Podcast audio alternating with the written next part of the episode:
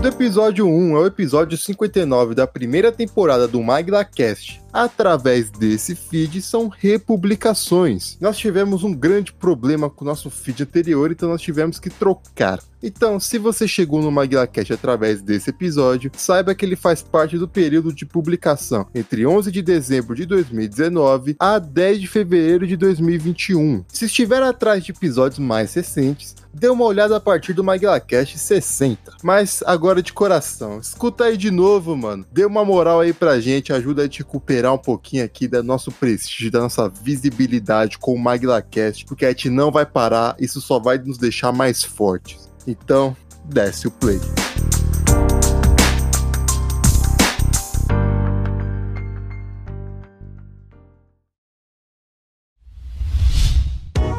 A iniciativa Podcasters Unidos foi criada com a ideia de divulgar podcasts menos conhecidos, aqueles que, apesar de undergrounds, têm muita qualidade tanto em entretenimento quanto em opinião. Por aqui você tem a chance de conhecer novas vozes que movimentam essa rede. Então entre lá no nosso Instagram, o arroba Podcasters Unidos, é só escolher e dar o play.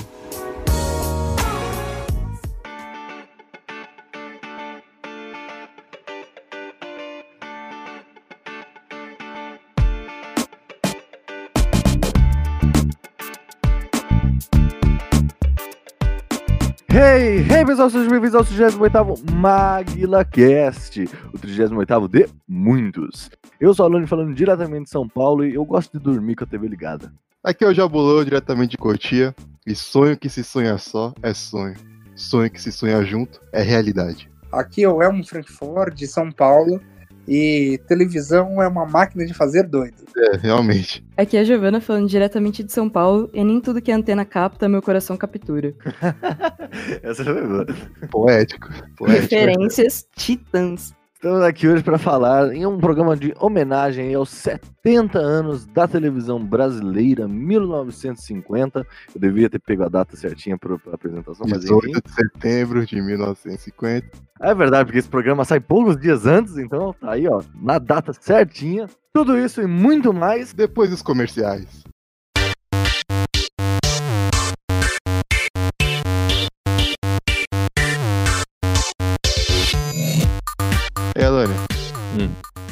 Já ficou sabendo que esse recadinho vai ser um estouro? Isso foi referência ao que eu pensei que foi. Amor de companhia? Sim.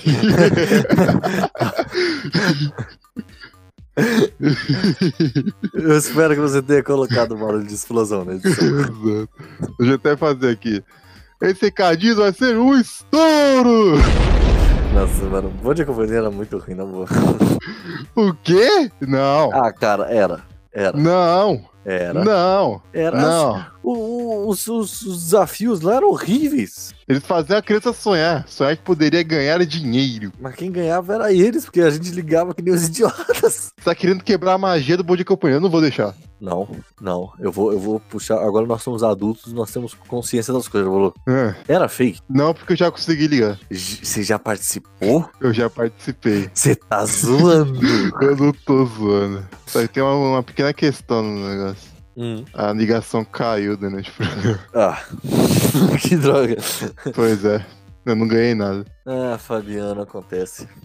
Fabiano. Mas você era um tototrutinho ainda? What the fuck? Você não lembra disso, não?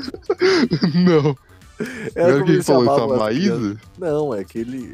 Quando a criança era muito pequena, eles chamavam assim. Caralho, eu não lembro disso. Tudo bem. Eu lembro. Eu lembro que eu tinha um crush, eu lembro que eu tinha um crush na Priscila. Sério, eu, nunca, eu não, não tinha essas paradas de televisão. Eu tinha. Pelo menos a Priscila eu tinha. Era mais ia ser um pouco complicado, né? Considerando a nossa idade. É, pois é, pois é. E na mulher do. do da Rede TV Kids. Que ela tinha um colar de Dolly. Eu não lembro disso. Ela tinha um colar que era, literalmente o nome era Dolly, porque era propaganda paga. Nossa, que lixo. Ainda bem que eu não lembro disso. Você lembra disso? Quando passava Pokémon na Rede TV, Não, não lembro. Ilha dos Desafios. Eu lembro dos desenhos, mas eu não lembro da, de apresentador. Né? Teve um momento do programa que tinha uma mulher que apresentava. Só que era uma coisa bem simples, só fazer a transição de um desenho pro outro, né? Mas aí. É isso. Eu não lembro o nome dela, infelizmente. Basicamente a TV Xuxa no final, né?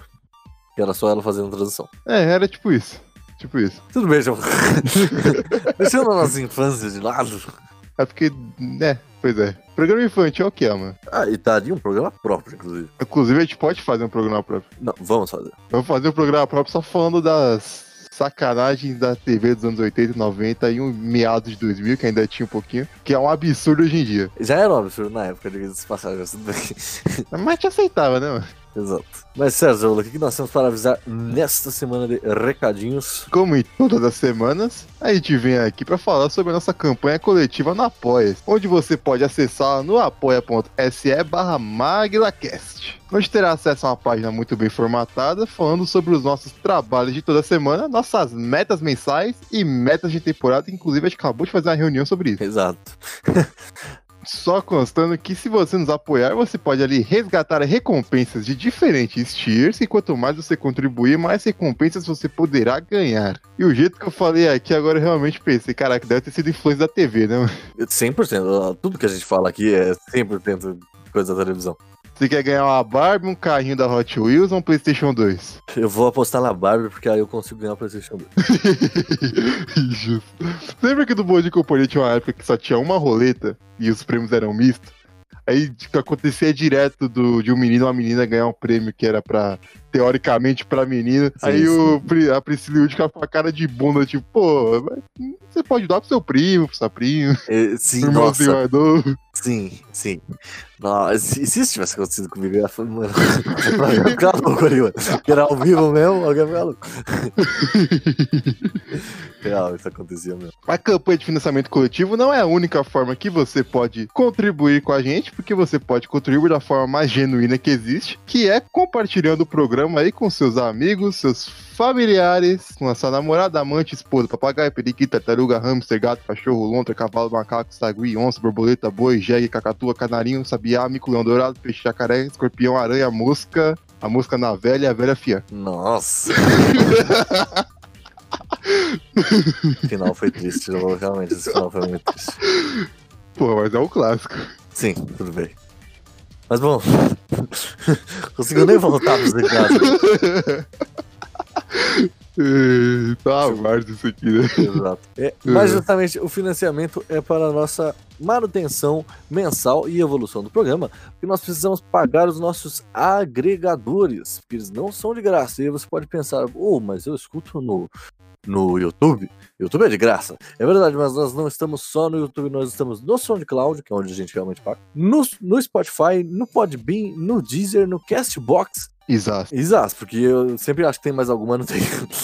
E se você tiver outro agregador que utiliza com frequência, manda aí uma mensagem para a gente falando sobre esse agregador, que a gente vai providenciar um feed para ele também.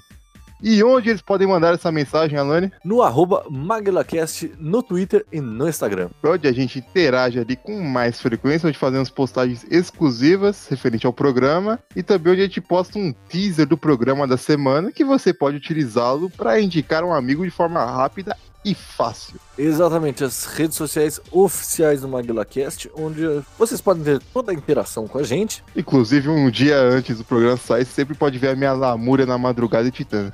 Eu sempre faço um stories. Aí você pode sempre ver o Jabolô choramingando lá das obrigações dele. E, Oi. e claro, e claro, com conteúdos exclusivos no Instagram, principalmente. Exato. E caso você já tenha ouvido o MaguilaCast, quando você terminar de ouvir este MaguilaCast, você pode ali revisitar o nosso quadro que retornou semana passada, o Rapidinhas. O Rapidinhas.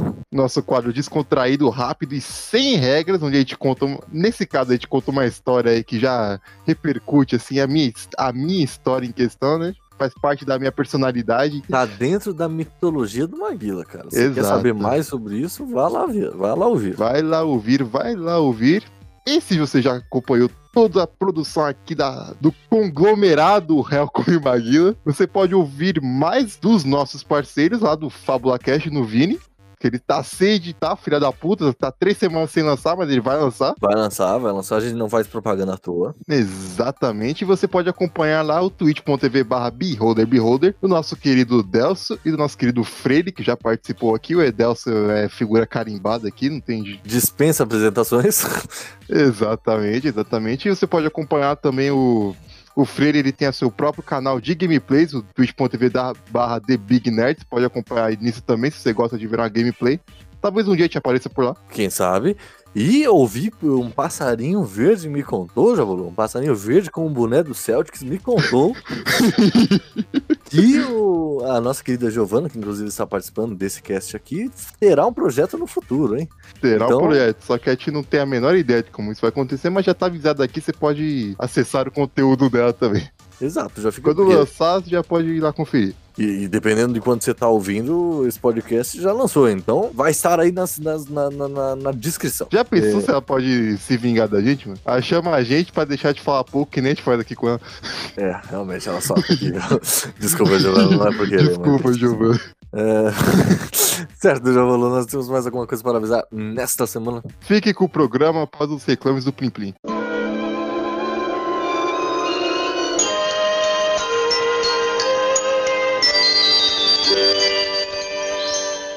Este programa da Rede Tupi de Televisão foi aprovado e liberado pelo Serviço de Censura Federal para ser exibido neste horário. Antes da gente entrar com a televisão no Brasil mesmo, é bom a gente especificar o que é televisão, né? Porque, sinceramente, eu não consigo entender como que as imagens podem se materializar na minha frente. Eu não entendo. É uma limitação da minha cabeça. É magia. É tecnologia. Pra entender TV é um conceito um pouco complicado de explicar. Você tem que pegar uma imagem e tentar ficar entendendo como que raios catódicos fazem tudo isso aí. Se você for parar pra pensar, tipo, em questão de história de TV, é um negócio muito louco, né? Porque muita gente pensou nisso ao mesmo tempo no mundo e começaram a desenvolver e até hoje a gente não sabe direito quem que foi o primeiro de fato, a gente só tem como ir através de nomes que ficaram famosos. Mas um dos primeiros foi em 1920, um escocês. Ele começou esses primeiros modelos de televisão que se tem notícia. É bem comum isso, né? De que nada foi pensado em unicamente um lugar. Isso acontece com várias coisas, como uma lâmpada. Sim, mas às vezes a gente tem menos nome, né? Não, e tem uma, uma outra coisa que, assim, televisão já passou por, por vários outros nomes até chegar no nome televisão. Foram ideias que, que inicialmente surgiram de uma necessidade de, de reprodução mesmo do, do conteúdo. Os primeiros a pensar em televisão foram os gregos e os egípcios lá atrás, que eles, eles achavam que eles poderiam reproduzir por meio de reflexo de espelho de um para o outro, claro que assim, imagina uma transmissão satélite, de- via satélite com bando de espelho, não ia dar certo. Mas eles acharam que daria para fazer isso. E o nome televisão vem meio do latim e meio do, do grego. E é justamente assistir à distância, né? A imagem. Uma televisão, algo visto. Olha distância. só. Vocês já ouviram falar de Santa Clara? Não. Não. Santa Clara é a padroeira da, da TV. A história dela é uma coisa assim super maluca, porque ela, ela foi uma padroeira, vixe, acho que foi em 1500 e pouco, mais ou menos, que ela, ela existiu. Isso eu não, não lembro bem, bem ao certo a data. Mas fazia muito tempo, antes de 1950, de 1920, com a Mundial, ela estava muito doente. E ela era, ela era muito próxima a São Francisco, era Clara de Assis. E ela estava em casa, um pouquinho antes, foi acho que um mês antes do falecimento dela, ela assistiu uma missa de casa. Só que aí você fala, mas como assim? Diz que ela, ela teve uma visão de que ela estava assistindo a missa onde o São Francisco estava fazendo. Quando chegaram em casa e perguntaram para ela, ela simplesmente narrou a missa. Então ela virou padro- padroeira da TV por conta disso. Aí, Alan, você que é o católico do grupo não sabia de algo assim. É verdade, não faz ideia. Vergonha, vergonha da profissão. Foda. Na Tupi eu fico toda semana. A Tupi tem os melhores programas. Mas bom, a, a televisão, tudo bem, a televisão comercial, como a gente conhece, que eu saiba, foi criado pela RCA, né? Isso. Que foi produzir até muito tempo, né? Que hoje em dia já não existe RCA. Mas... É, mas os frutos dela, que foi, foi principalmente a NBC, existe até hoje. A NBC é super forte. A gente tem que lembrar que a própria RCA, os primeiros equipamentos do, do Brasil, da TV Tupi, foram da RCA também. Vocês sabem que a, a, a expressão cobra também veio de televisão? O fulano é cobra. Porque acontece, o cara, quando ele era o, o cara, era o câmera principal. Então tinha o cobra e o minhoca. O minhoca era o auxiliar. Cara, Então, que sacanagem.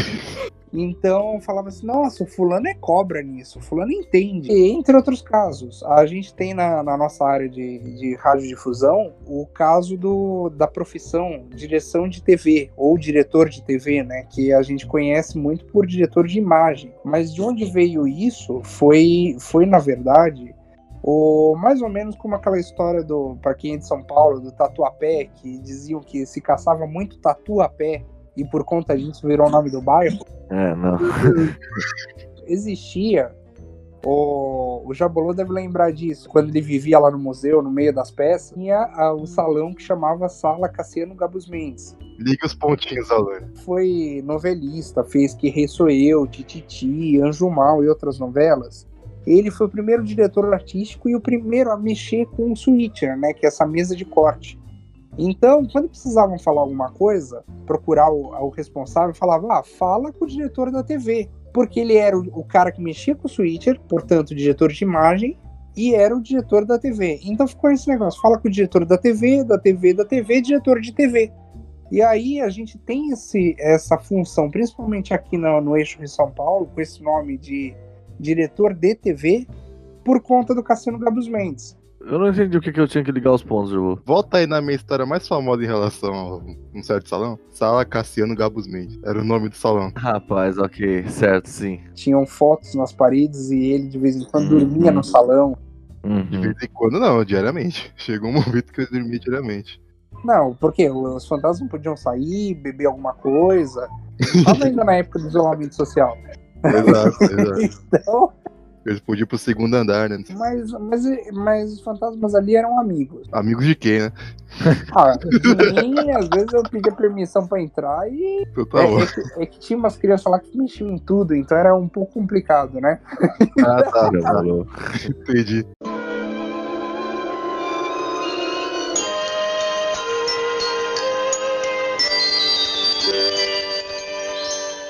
Entrando no Brasil, a gente entra num contexto muito importante, que nos anos 50, com o começo dos chamados governos populistas e tudo mais, a gente tem uma, uma tentativa do governo, principalmente do governo Dutra, de modernizar o Brasil com novas rodovias, novas indústrias, um novo jeito de fazer as coisas tal, e mesmo assim proibindo os cassinos né, na mesma época. Ele tenta trazer justamente vender concessões às empresas que quisessem fazer isso, desse novo, essa nova, esse novo tipo de, de transmissão que nascia ali, né? De mídia. De É. mídia, melhor. Isso. Tem alguma coisa, algumas coisas engraçadas sobre isso, na real.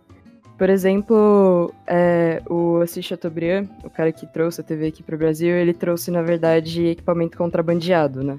Foram 200 televisores, que ele percebeu que ficava mais barato, bom, trazer por fora, por trás das câmeras, né? Isso, é, isso assim, por, por quase 70 anos, agora eu tô, tô publicando, inclusive, um, um livro sobre, sobre a TV Tupi. E por 70 anos, essa história foi considerada oficial mesmo, mas eu fui descobrir que essa história não, não era real. O que Sério? acontece? Ele- É, ele não contrabandeou. O que acontece é que ele deu um jeitinho na alfândega para liberação mais rápida do- dos equipamentos. Porque o que que aconteceu? O- ele era, ele assim, Chateau, ele tinha lá seus, seus problemas, ele, às vezes ele fazia os- as tratativas de formas meio escusas, né, não tão legais, mas é um cara que ele sabia o que estava mexendo na área, então ele se arriscava, mas sabia até onde ele podia chegar. Tem sempre um jeitinho, né? Mas um jeitinho o legalizado, vamos dizer. É, um que não fizesse ele preso no momento. sempre se falou, não, 200 aparelhos na inauguração, que eu não tinha, não sei o que e tal. Gente, isso é um erro que eu, eu ouvi muitas vezes, e eu mesmo já falei muitas vezes sobre isso. Porque o, o que acontece? Quando tava na estreia experimental, na época do, do Frei Mojica, que ele cantou lá no auditório do MASP, inclusive o MASP, Museu de Arte de São Paulo, foi criado pelo Chateau. Tanto que o nome do, do museu é Museu Assis Chateaubriand. Sim. É, pois é. E aí aconteceu uma outra curiosidade, que, que foi assim, você tinha um pessoal que tinha mais dinheiro, porque um televisor às vezes tinha o preço de um, carro, mais ou menos, se a gente for fazer a comparação.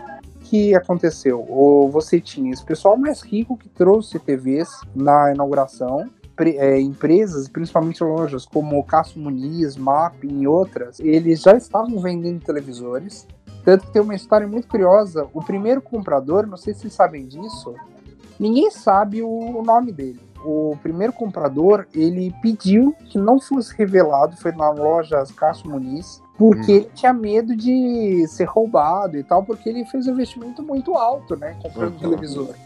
Caramba. E aí, junto com isso, você tem, nossa, várias, várias histórias. Então tinha os 200 aparelhos dele, preço- os que foram comprados e os que as pessoas trouxeram do exterior, os mais ricos. E vocês já ouviram falar dos televizinhos? Televizinhos? Ah, tá, entendi. Televizinho. É vizinho, de vizinho mesmo. Isso é uma coisa até engraçada. é, não sei se vocês estão familiarizados com a obra do Ozu, o diretor japonês. E ele tem um que trata justamente sobre a televisão. Chama Bom Dia e fala sobre a televisão no Japão e tudo mais. E tem é, essas questões, né? Das crianças indo assistir televisão na casa do- dos adultos com televisão. Isso mesmo, e tem histórias hilárias em relação a isso, de gente que começou a cobrar ingresso. Do tipo, ah, eu tenho televisor, vocês estão usando minha casa, usando minha luz, usando Certo, meu ele. espaço. Cobre ingresso. então, e é muito curioso que assim, teve até casais que se formaram porque estavam na casa do vizinho assistindo, e aí era mais ou menos, vamos dizer, um cinema em casa, Cinema particular, né? exclusivo, né? Ah, parti- bem particular, né? Então Uhum. você estava usando escurinho.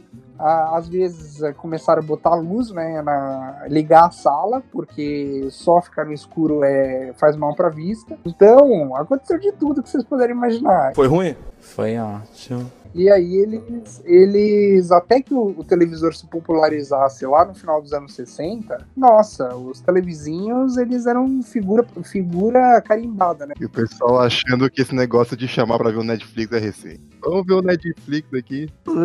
É uma boa analogia,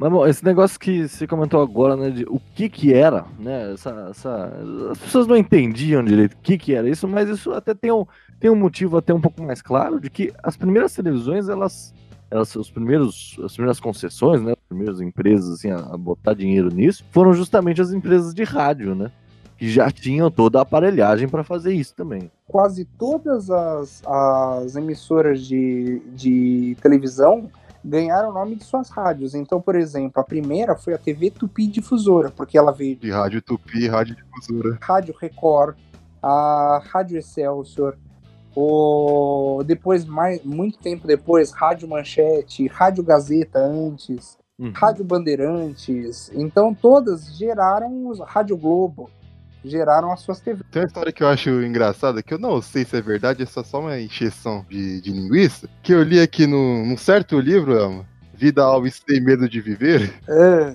de uma história do Assis Chateaubriand chegando ali no complexo ali da, da Rádio Tupi, enquanto o pessoal ali da rádio tava ali no seu momento de prazer, jogando peteca, Peteca, isso mesmo. com o Walter Foster jogando, que depois foi atender o Assis, Lima Duarte, isso, Leandro Duarte, Vida Alves assistindo, sim. em que Assis Chateaubriand chegou pro Walter Foster e falou, então, esse espaço aqui que vocês estão jogando peteca vai acabar porque aqui vai ter TV. Aí o pessoal olhou, se revoltou um pouquinho, mas o que é TV?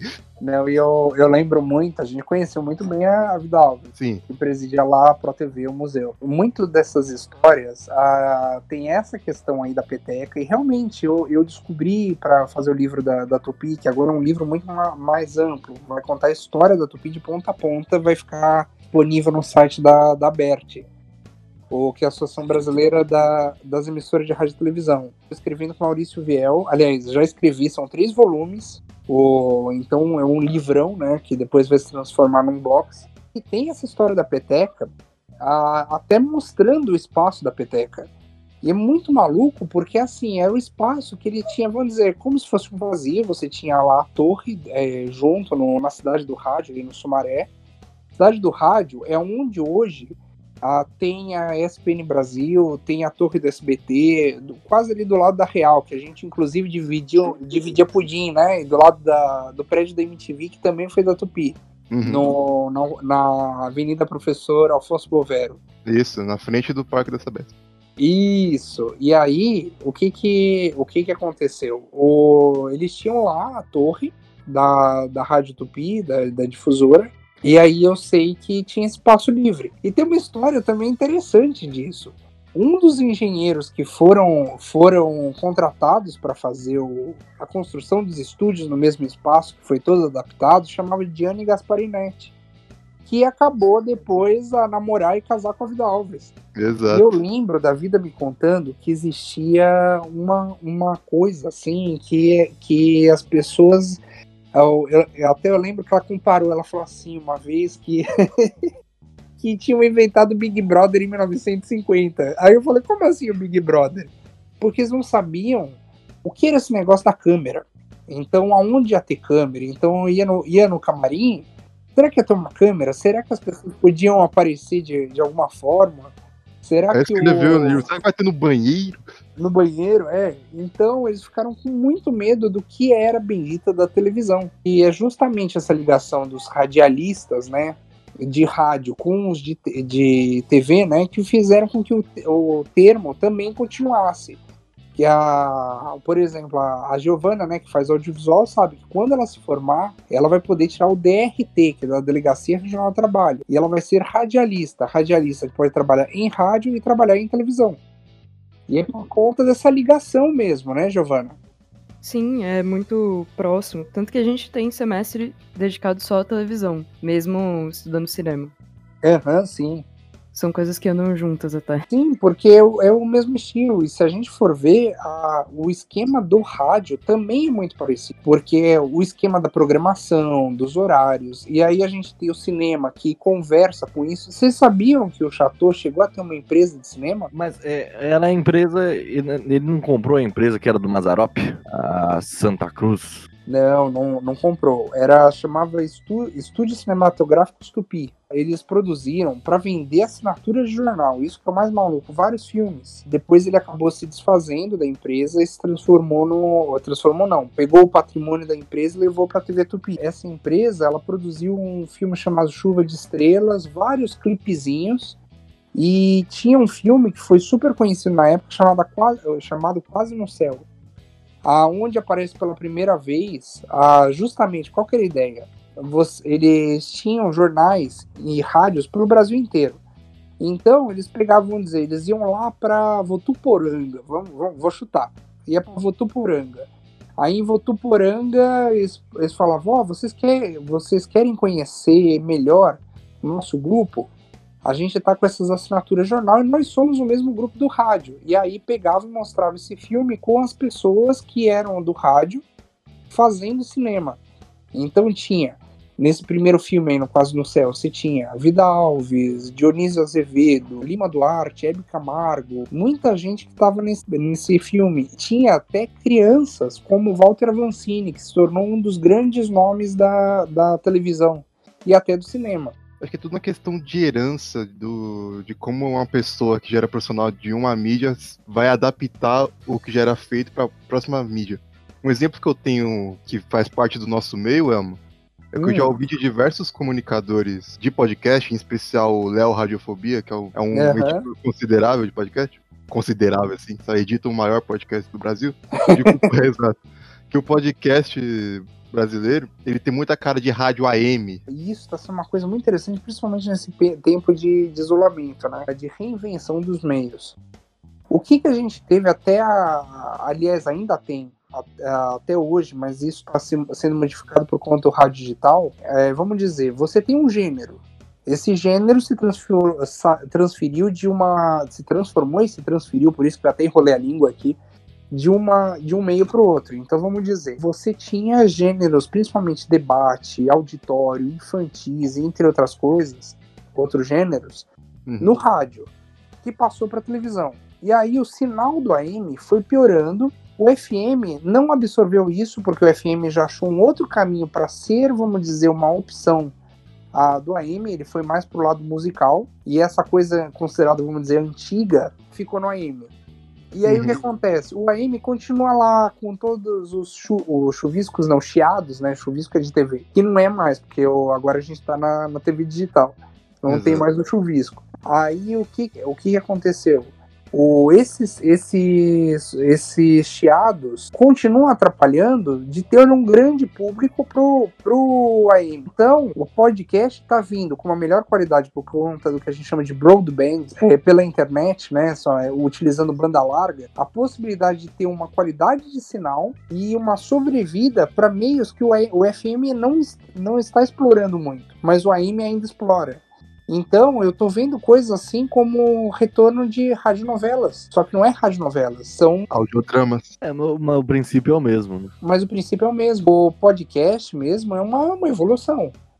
Ah, tem gente que fala, não, é outra coisa, é alta modernidade. Gente, é o que uma, muitas vezes me perguntaram o que, que eu enxergo como o futuro do, da televisão e do rádio. Oh, aliás, ó, aproveitem para registrar isso, vai que um dia eu, eu viro famoso. Aí, ó. Já pega essa frase aí, tá, Fabiano? Tá bom. O que eu enxergo como futuro do rádio da, da televisão é, na verdade, o passado.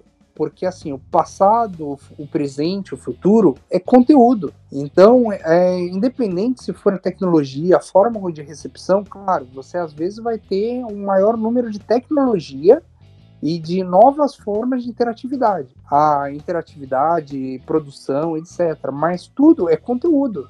E a gente vai brigar cada vez mais pela qualidade do conteúdo, porque senão você vai morrer na praia, porque é uma imensidão de, de gente fazendo produtos. Eu vejo isso no, no podcast de vocês. O, o MaguilaCast traz uma, uma pitada, uma, for, uma informalidade muito legal.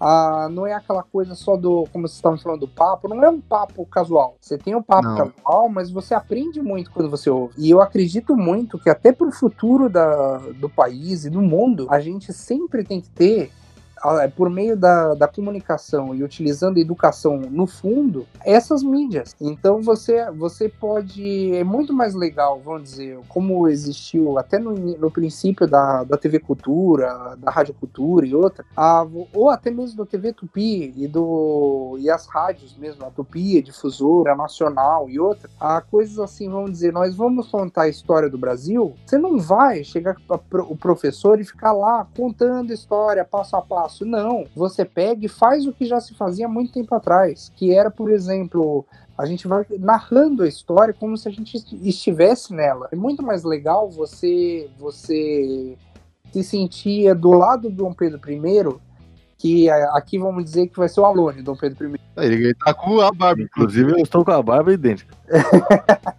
Muito bom.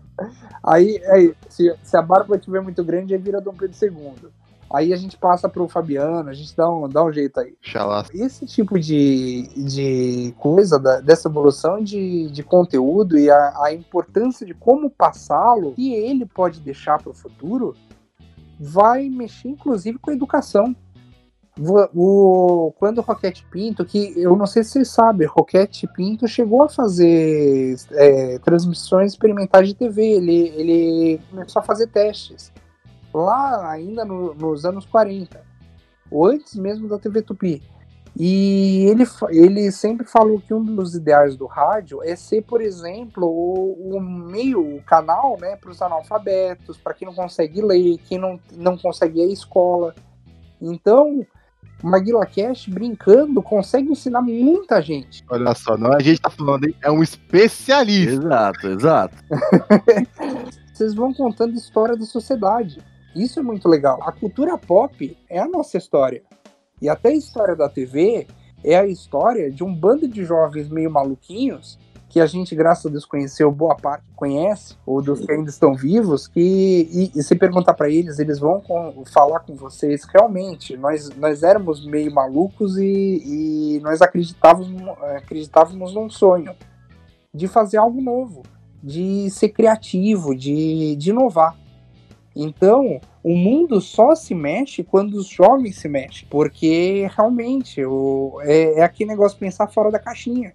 Então a gente está vendo esse isolamento social, o pessoal fazendo até as grandes redes, aproveitando o- a criatividade, a forma improvisada para fazer assim é, inovações assim em casa, de você fazer o corte da câmera, de você utilizar as lives para criar conteúdo televisivo, radiofônico, por conta da questão sanitária. E isso lembra um pouco os anos 50.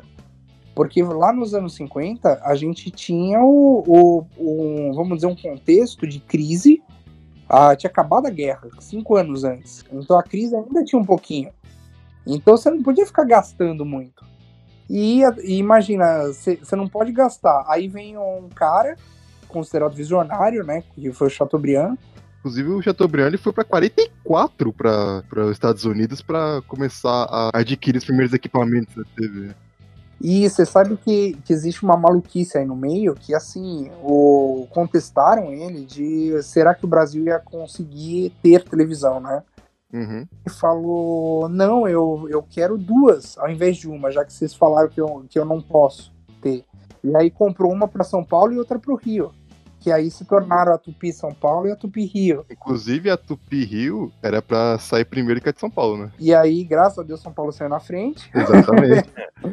Você não podia perder essa pros cariocas jamais. E lá era super forte, porque lá, lá era capital federal, tem todo o ponto de vista político aí, por ser a capital, porque os associados, diários associados, eram mais fortes lá. E Chateaubriand queria televisão em cores, que estava em testes. Eles falaram: não, isso aqui tá em testes, a gente não pode vender isso. Ah, mas logo eu quero isso no Brasil também. Então, quase a gente começa a nossa televisão em cores, que só aconteceu lá em 72.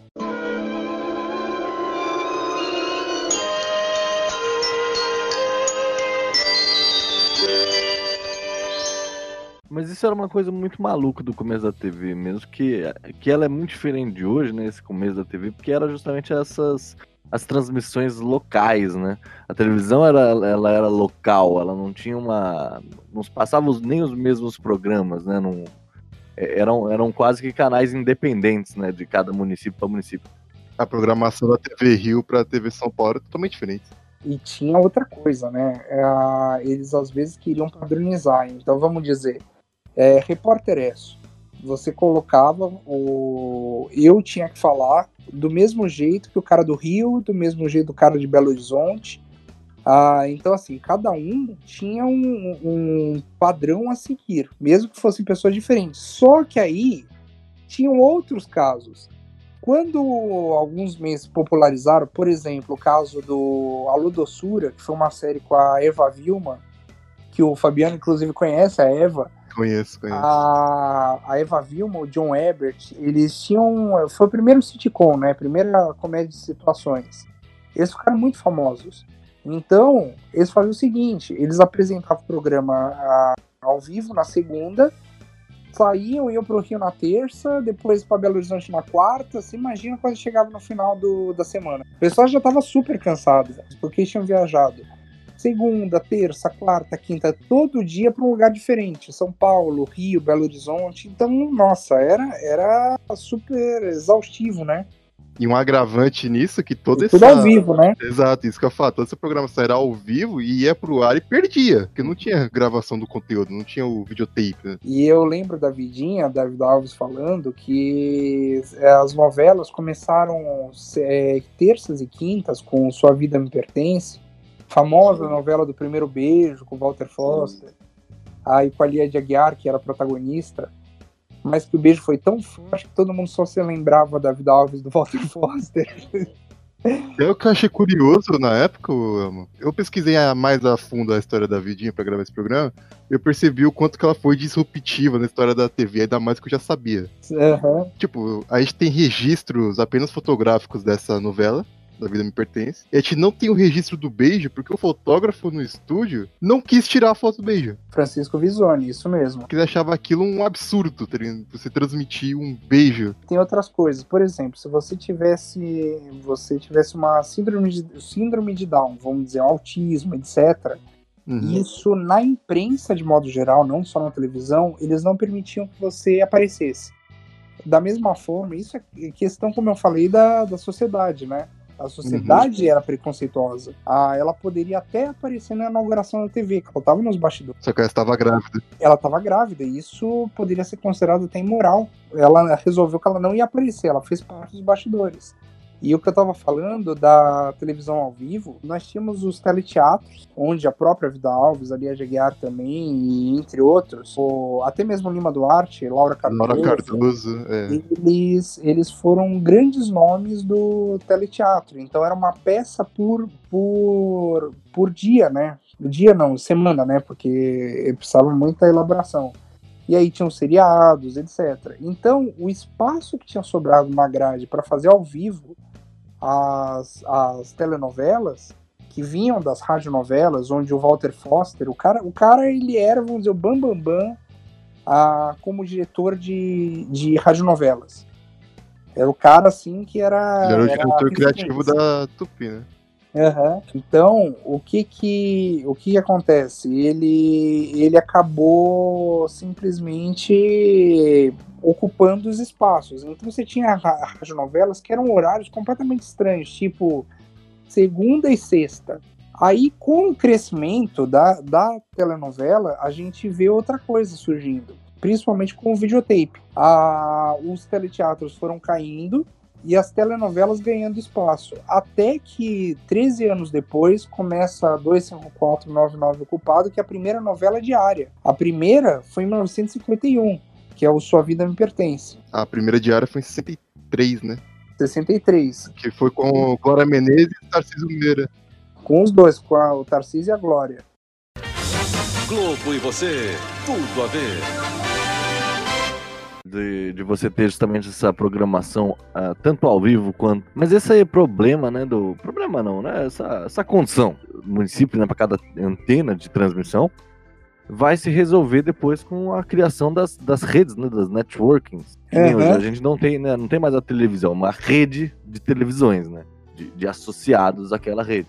Ainda tem, são poucas TVs que, que trabalham isoladamente, mas, mas existem ainda. Mas a maioria trabalha em rede. Até porque tem uma razão.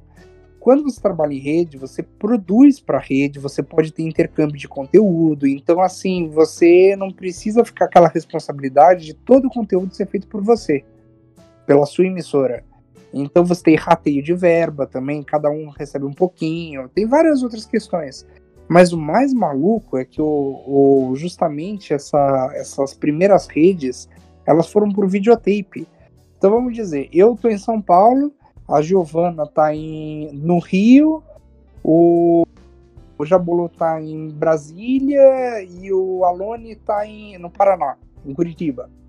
Então, o que, que a gente fazia? A gente fazia uma simulação de rede que era o que eles consideravam como rede nacional inicialmente. Então, assim, eu disparava, eu gravava, vamos dizer, num sábado, os- o capítulo da, da segunda-feira, distribuía para vocês para exibirem às 7 horas, a, no, 7 horas da noite em todas as emissoras.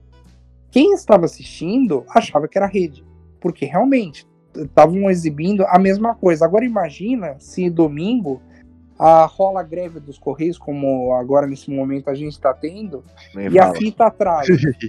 a Lani está Aí sofrendo com você isso. faz reprise, você, você tem que dar um jeito, porque a fita não vai chegar na segunda-feira para colocar.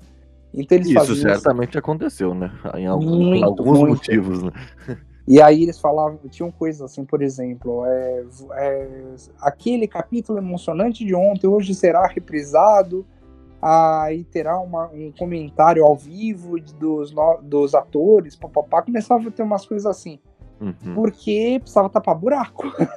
então, era pouco, porque assim, uma coisa que eu sempre bato nessa tecla é a questão do, do o que foi improviso e o que não foi, por quê?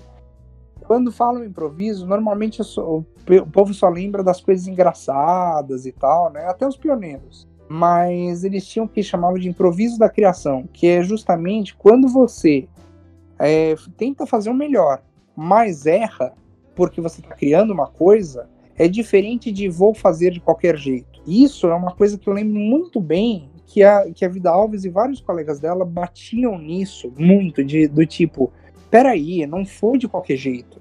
A gente dava o melhor, a gente improvisava, às vezes levava Uhum. coisa da- de casa pro estúdio, porque não tinha dinheiro para comprar um- uma, uma cama, um armário. Então eles roupa. Então eles improvisavam. Os próprios figurinos eram trocados entre as atrizes, entre os atores, né? Eles davam o seu Aham. jeito. Não, e eu, eu lembro uma coisa que no acervo da, lá da Pro TV tinham algumas roupas. E, e ela às vezes se confundia muito. Aí ela falava assim: não, essa aqui, essa roupa é minha. Não, mas pensando bem, essa roupa foi lá da Tupi. Só de, de teleteatros, o TV de Vanguarda fez uns 400 e a gente pode dizer, aqui era o principal teleteatro da TV Tupi, tinha, ela deve ter feito por volta de uns 200 e pouco. Uhum. Ah, então imagina, você pega a sua roupa, leva para o estúdio, faz lá a encenação, depois volta para casa. Só que tem uma hora que já vira quase do, do vamos dizer, da emissora do que da própria pessoa, né?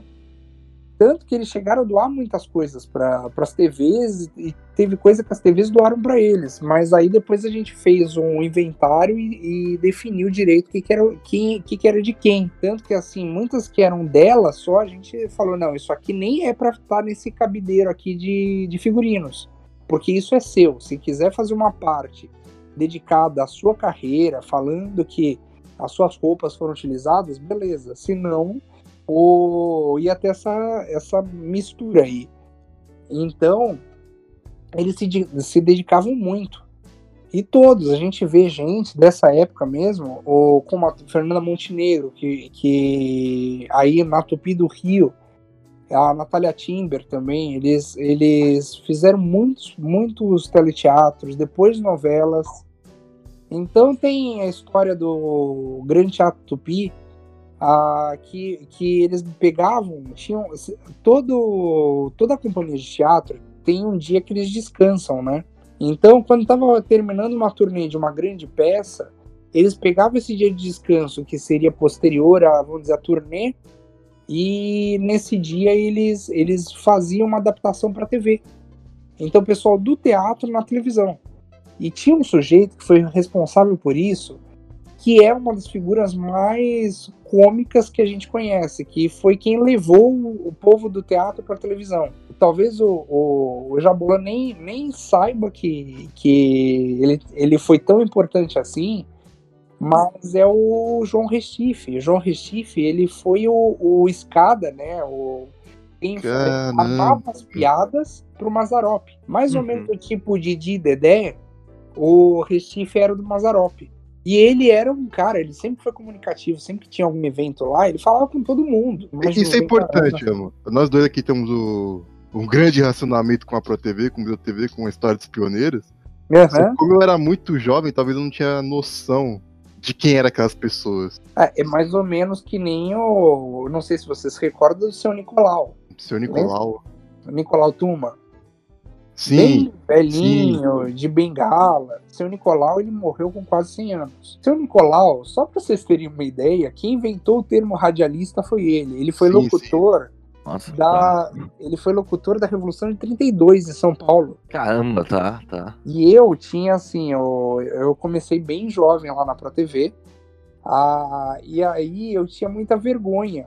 E tinham os, os almoços beneficentes. Eu tinha muita vergonha de, de, inclusive, essa função depois passou para Fabiano, de Exato. cobrar as pessoas no almoço, porque era para ajudar a manter a Pro TV. a gente fazia a recepção. Todos esses pioneiros que a gente tá falando, em algum momento eu recebi eles no momento que eles entraram na Pro TV. Ô, Elmo, você tem uma noção do. Como, pra representar isso, de que eu não, talvez eu não soubesse tanto da magnitude daquelas pessoas? Eu lembro do Álvaro de Moya. Aham. Ele é um um cara muito simpático, infelizmente já morreu. Que toda vez ele perguntava: Ah, que história de quadrinho eu gostava de ler? Deu, ah, Turma da Mônica, não sei o quê. Nossa. Foi só, só depois eu fui descobrir que ele tipo, é o pioneiro da história em quadrinho no Brasil. Uhum. Trouxe Disney, que fez a primeira convenção de quadrinhos no Brasil. Deu, mano do céu. Não, e o Moya, ele, ele era muito amigo do Maurício Souza. E foi o, o cara que. Ele, inclusive, fez os letreiros originais da, da inauguração Tupi, né? O, falando PRF3 TV apresenta, o, o show inaugural, né? Em Sim. 18 de setembro de 50. E ele foi quem ajudou no licenciamento da turma da Mônica pro mundo. Então é um Exato. cara que, nossa, eu sei quadrinho, acho que Tarzan também era dele. O Moya, nossa, eu adorava. E, e ele contava uma coisa pra mim que eu nunca esqueci. Que ele ele chegava e ele quando ia criar ele adorava cinema e Uhum. quadrinhos, claro também. E Então ele ia fazer como diretor de imagem os teleteatros da TV Paulista, que foi o primeiro canal 5, que depois se tornou a Globo de São Paulo, a, que era do Vitor Costa, antes do Ortiz Monteiro. A, Onde a Hebe surgiu como apresentador, o Silvio Santos também, a Relia, entre outros. Eu sei que ele, ele contava que ele pensava os quadros como se for o quadro, as cenas, né? Como se fossem quadrinhos para fazer a sequência da imagem e da montagem do programa. Então, nossa, você imagina que assim, eram jovens.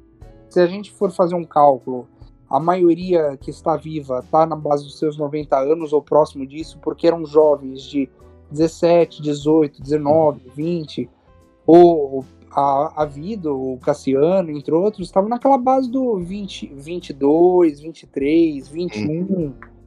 Então, você tem, você tem jovens que queriam transformar o mundo através de um novo meio.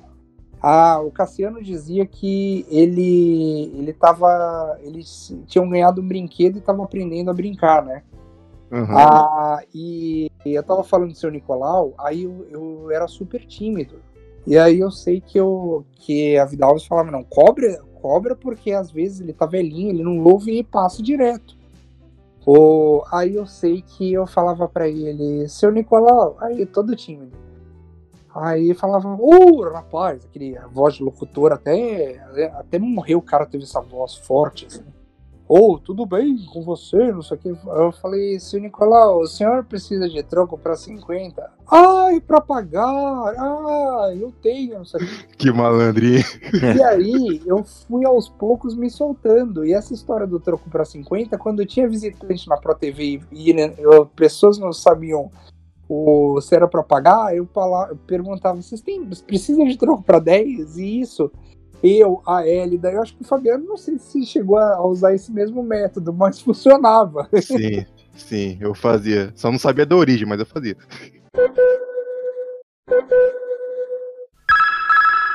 E vai ser justamente nesse momento ali que vai nascer, nascer não, né? Mas vai se transformar em televisão e já como rede de televisão a, a própria Globo, né? Quando você vai ter. É muito doido esse momento, porque você vai ter justamente a Globo de um lado, a Rede Globo já, e a Record que dominava a, Rei, né? A rede de emissoras independentes, brigando para ver quem conseguia mais televisões associadas à sua rede, né? Associadas à sua. Ao seu conglomerado. É, o ao conglomerado. seu isso. grupo.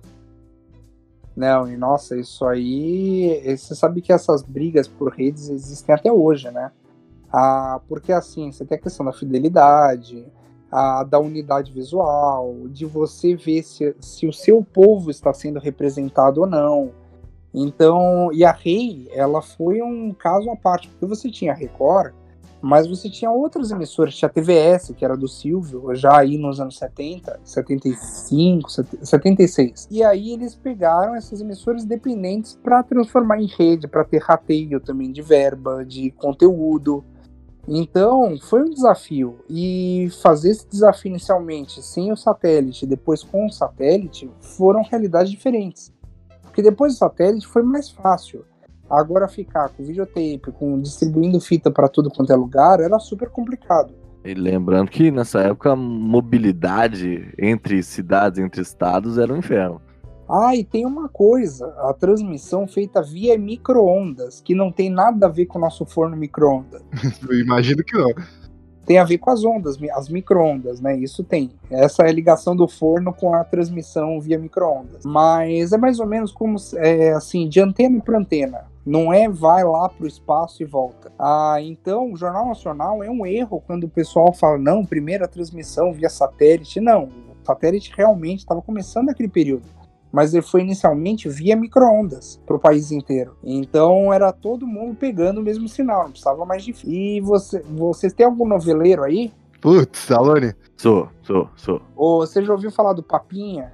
Papinha, o Papinha é o Rogério Gomes, que volta e meia faz, já fez várias novelas de sucesso. Se eu não me engano, aquela. Como é que chama? Da. da que a menina trocou de sexo. A, Ah, sim, eu sei quem é. Eu sei quem é. é- essa novela, que foi acho que depois do Lei do Amor, essa novela, se eu não me engano, foi dirigida por ele, pelo Rogério Gomes. Rogério Gomes, como para vocês verem como várias famílias co- continuaram no meio, o, até a minha, eu, a minha família começou em 53 na área com meu tio. E hoje a família inteira gostou daquilo e continua trabalhando, inclusive eu. Mas o Rogério Gomes é filho do Wilton Gomes. O Wilton Gomes foi quem apresentou o Jornal Nacional com o Cid Moreira em 1969. Uhum. Depois é que veio o Sérgio Chapelin, aí muito tempo depois os outros os casais, aí Fátima Bernardes, William Bonner, agora Renato Vasconcelos com William Bonner e vários outros apresentadores. Então é uma tradição que começou no dia 1 de setembro de 69. E, aí a gente tem uma, uma, uma modificação aí, né? Do, modificação não, uma padronização. Porque a televisão, ela, a televisão hoje em dia, ela é muito diferente do que era nessa época. Mas ela vai se construindo até chegar no que é hoje. Ali no, no final dos anos 60, a criação do que a- esse termo que a gente usa até hoje, né? Que é o, o padrão Globo de qualidade, né? Que vai Aham. diferenciar é, a Globo das demais. Não, e tem. E sabe o que eu acho legal sobre isso? Quase todo mundo lembra da parte visual, do, do- da qualidade de programação, qualidade dos artistas, né? Do elenco. Mas tem outras coisas. O Plim Plim mesmo, que nasceu com Bip Bip, Sim, que era exato. avisar a pessoa se ela ia no banheiro, ia comer alguma coisa na cozinha, que tava fala assim, ó, tá voltando do intervalo. Então tá indo pro intervalo e tá voltando. Era o tempo, o espaço para a distância você ouvir bem. Mas o, o interessante é que assim, o padrão Globo de qualidade, ele tinha até questões de, de comercialização, de logística, ah, de, de divisões. Então, então, como é que ia ser, ser nos bastidores? Como é que eles se organizavam? Ah, como é que ia ter a, o rateio mesmo de verba? A outra coisa, o padrão de, de tecnológico, de você ter um melhor sinal, porque às vezes você pode ter um melhor conteúdo, mas se não tiver bem a recepção, é o que eu estava falando sobre podcast. E Exato. você, os, o que faz o podcast ganhar o espaço do que o que era antes do AM é a qualidade de sinal. Então, isso tem a ver, imagina, padrão Globo de qualidade lá atrás. E hoje em dia a gente vê isso nas mídias de modo geral.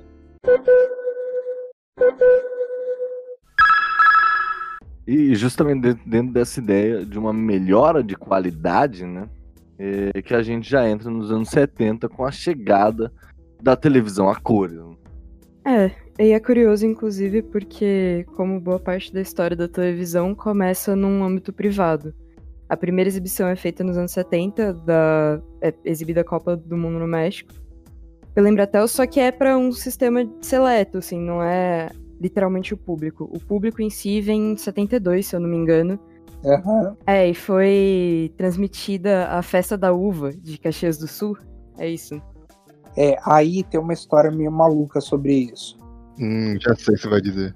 O que é famoso é a história, a história do- da festa da uva, tem a história do, da Copa de 70 também, mas as primeiras experiências elas foram feitas em 1961, se eu não me engano, a, principalmente Tupi e Excelsior. E a Excelsior, o logo dela era em cores, só que ela acabou falindo, porque ela, ela acreditava muito nisso, ela faliu em 70.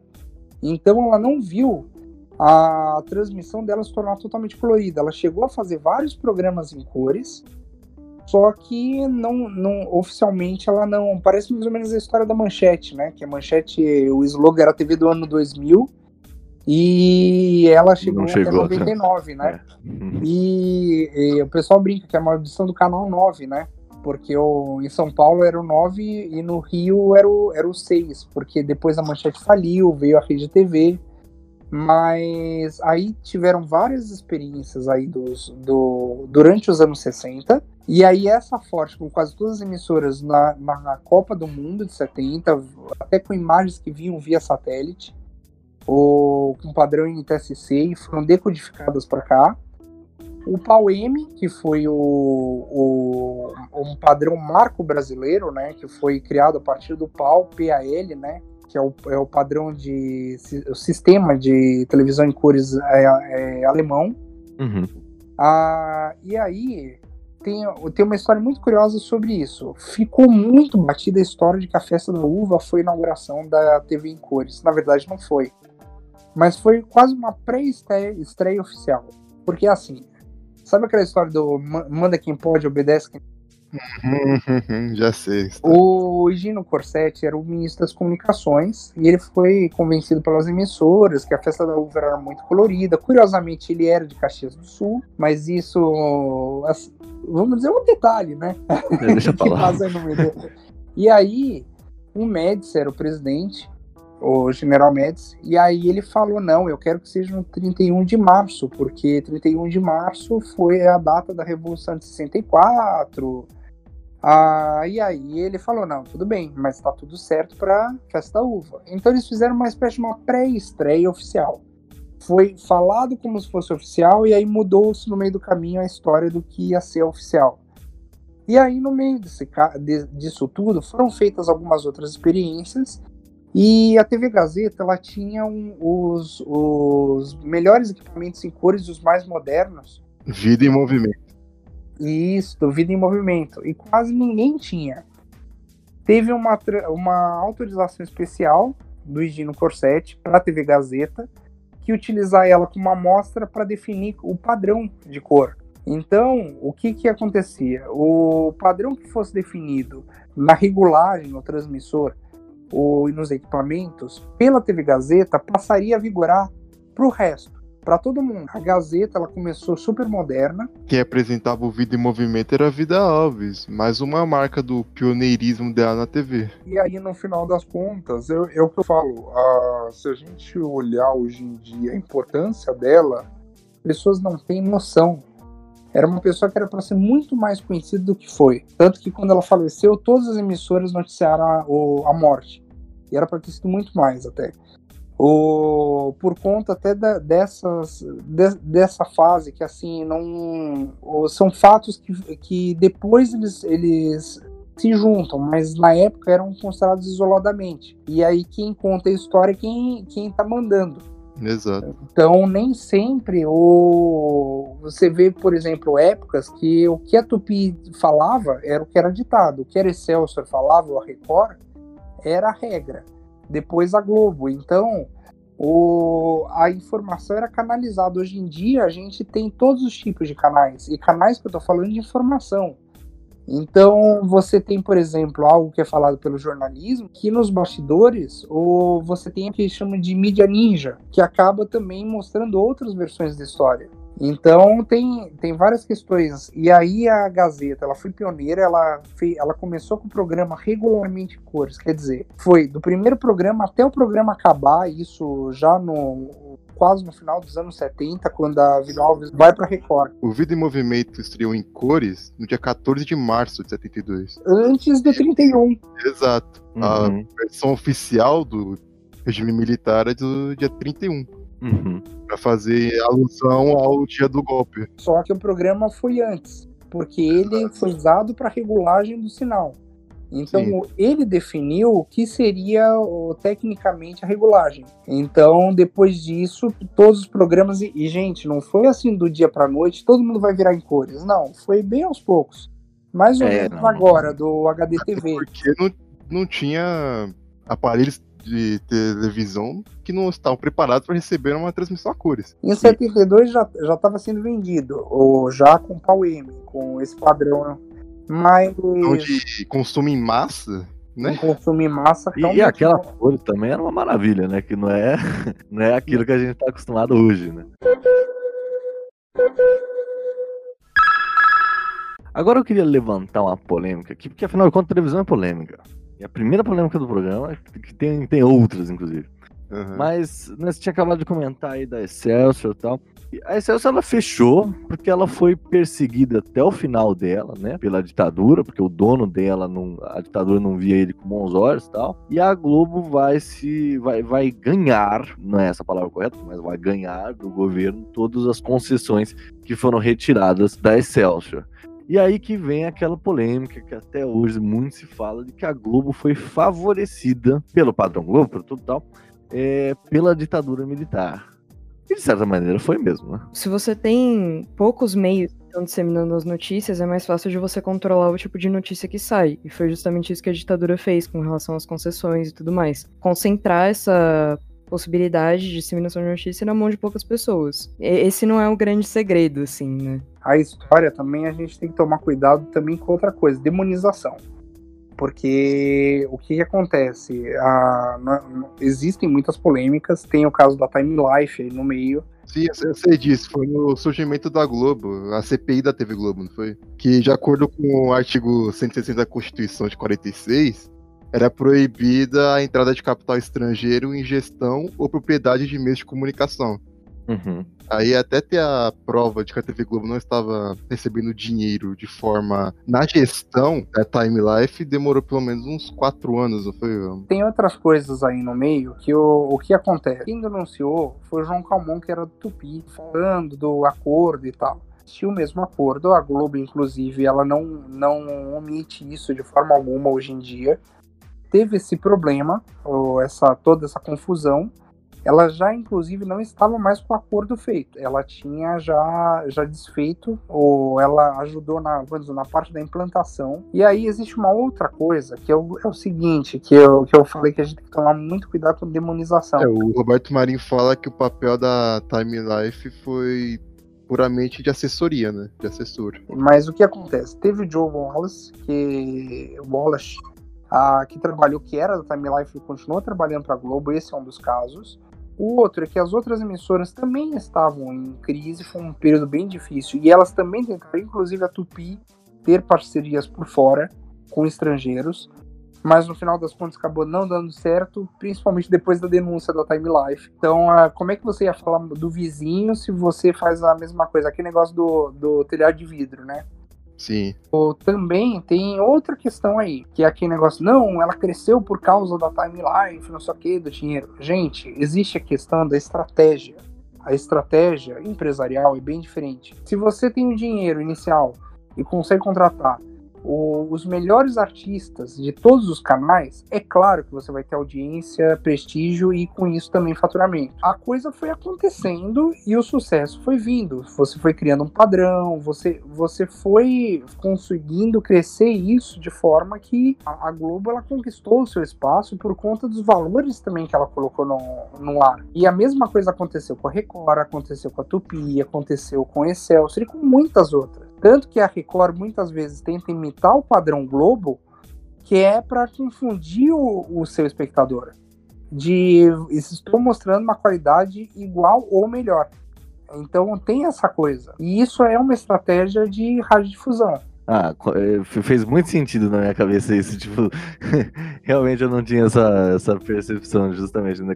É mais fácil você concentrar quando você coloca em poucas mãos né, a informação fica mais fácil de você controlar o que é informado ou não. Sim, sim, isso influencia até hoje em dia, né? Essa questão de concentração de propriedade intelectual, de certa forma. Porque a gente dá mais acesso, enquanto população, enquanto país, para determinada emissora, determinado jornal que tem mais credibilidade entre a gente, porque já tem um nome mais antigo e já passou de geração para geração também. Sim, é, é tudo contexto mesmo empresarial. E aí, claro, tem épocas que você tem uma. Eh, por exemplo, vou, vou contar um caso. Ah, todo mundo fala do. Ah, porque teve apoio dos militares, papá.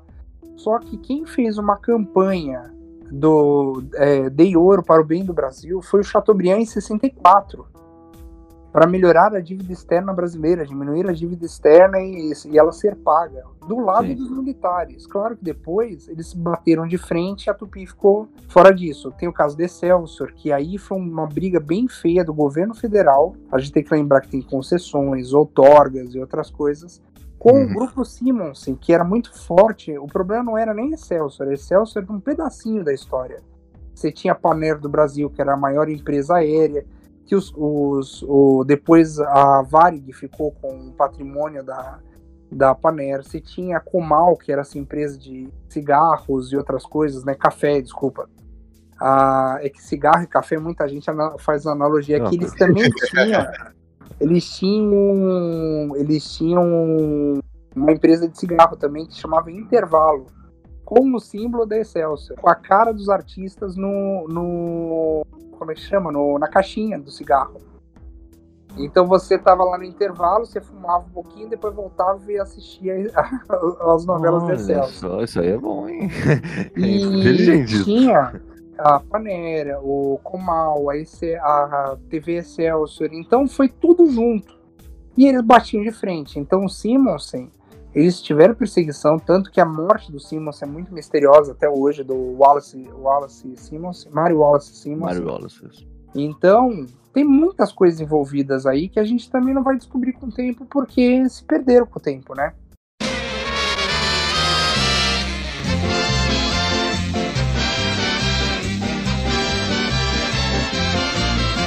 Mas um cara que.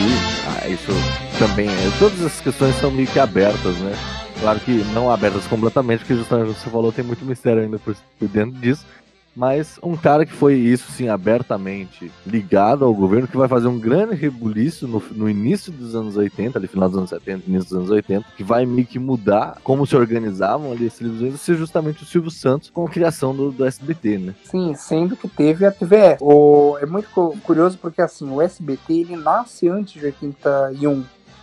Ah, porque ele, ele pegou as emissoras, parte das emissoras da Tupi, quando a Tupi fecha em 80 e a, e a Manchete eh, se criou com as outras. Ah, depois de, de toda uma, como eles chamam, um, processo de licitação para ver quem é que ia ser e tudo, os herdeiros dessas concessões. Inclusive a própria concessão da Excelsior que fica com a Manchete. Rapaz, agora estamos falando com especialista aqui. Autor do livro Rede Manchete aconteceu, virou história. Uma chaproca de 400 páginas. E ó, é líder de downloads no, no, da, da imprensa oficial na coleção Aplauso, e o segundo maior da, da imprensa oficial.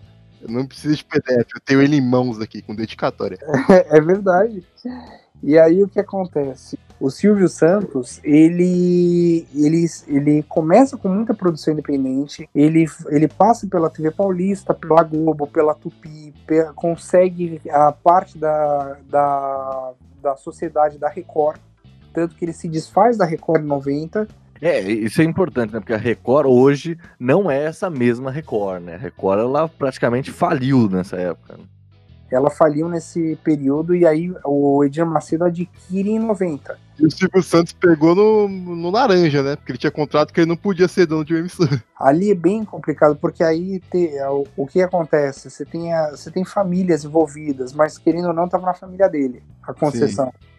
E ele tinha o canal dele, o que ele tava, tava pleiteando, tudo que era a TVS do Rio de Janeiro, canal 1. Então tem muita coisa aí no, no meio do, do processo. Muito. Aí, o, quando tinha as produções dele transmitidas em rede, em várias emissoras diferentes, se formava o Sistema Brasileiro de Televisão. Por isso, SBT. E depois, o nome SBT é adotado para a TVS, para a rede da TVS. Olha só, certo. Então foi, foi um reaproveitamento do que já existia nos anos 70. Uhum. Só que agora com a rede dele. Com, com uma rede tudo, né? 100% dele, né? Hum. E ele, muitos programas da Record e da Rei passavam também no SBT e foram para o SBT. Por exemplo, o Bozo. O, Foi um dos Uhum. programas que migrou de um lado para o outro. A Record e o SBT eram irmãos nos anos 80. Não, é porque agora tá meio que caminhando pra ser, né, futuramente voltarem a ser, no mínimo, parceiras ali, né? Contra a Globo. Co- Contra a Globo e junto da- das questões das igrejas evangélicas, né?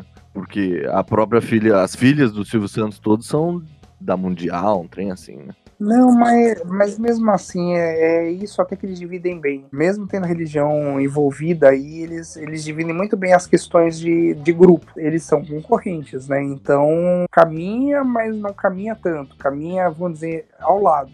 não junto. É super bem constituído, tanto que assim o Silvio está fazendo um trabalho muito grande, ah, pensando no futuro do SBT, passando para os filhos, para as filhas, né? É algo crucial. Eu não consigo imaginar hoje O em dia. eu não SBT consigo- sem o seu- sem o seu- Exato, exato. Eu não consigo imaginar algo assim. Sem os programas de variedade de Silvio Santos, não consigo imaginar. Uhum. Mas nos bastidores, assim, o Silvio ainda atua bastante, mas as filhas hoje em dia já, já têm feito um trabalho muito grande em relação a isso. Elas já têm um, um comando da situação. Porque ninguém é eterno. E apesar que, assim, se a gente pensar esses ícones, eles vão ser eternos. Só que, vamos dizer, fisicamente não. Exato. Administrativamente, mais importante, não, né? Aham.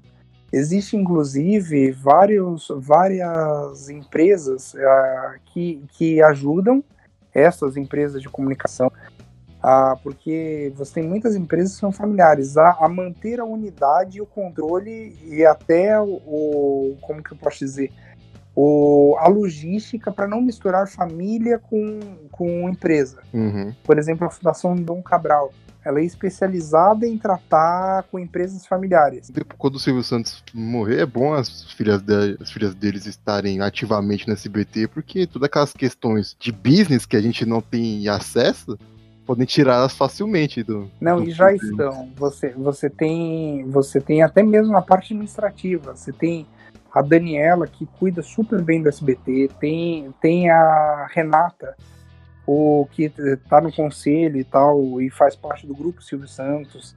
Você Uhum. tem a Cíntia que por muito tempo fez, foi a comandante do, do teatro de imprensa que era do, do Silvio Santos. Então cada uma vai atuando numa, numa área, é muito importante isso. E tem uma coisa interessante nisso: mulheres à frente de um, de um meio de comunicação. Você tem poucas empresas que são dirigidas por mulheres. E é super importante isso. Só trazendo o pioneirismo da mulher novamente, a dona Vida ela foi pioneira também no primeiro beijo homossexual na TV. Só, isso eu não sabia. Foi a primeira a ter um secretário. Então, Exato. ela, ela foi transgressora pro, pra época. Pras épocas, né? Foi na peça Calúnia, né? Que ela, na Vida Alves e a Georgia Gomes. A Georgia Gomide, a, Georgia. Isso, desculpa. A Georgia Gomide, nossa, é, e que moravam uma quase do colada da outra, né? Lá no Sumaré, muitos pioneiros moravam ali perto, né? Até hoje tem muita gente importando televisão aqui. Se a Leia Camargo, eu não sei que, como é que ela está, ela mora ali próximo também. Sim, a Leia, a Laura Cardoso também. Tem muita gente que mora no Sumaré. Uhum. Porque era mais fácil chegar perto do seu trabalho. Naquela época não tinha muita gente morando na região. Então Exato. eles, eles compraram os terrenos. A casa da, da Vargem do Cedro, onde funcionava o museu, era da, da vida.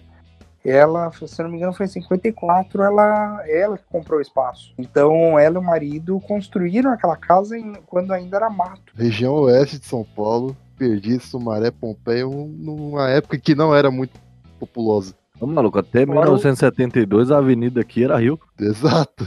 Mas a gente não consegue conceber isso, tá ligado? Olha pra, tua, olha pra tua janela, você consegue conceber? Setor de arranha-céu que tem do teu lado aí. Não, é, realmente não dá. Isso eu lembro do Luiz Gustavo me, me contar o Tatá, do Beto Rockefeller, ou o Vavá do Sai de Baixo, que eles foram fazer um lançamento da Honda dentro da novela Beto Rockefeller, da moto. Tava sendo construída a Avenida Sumaré, tinha um terrenão assim que tava sendo aberto, e eles fizeram, ele e o Plínio Marcos, uma competição, tipo um racha de moto, dentro da novela para lançar a Honda.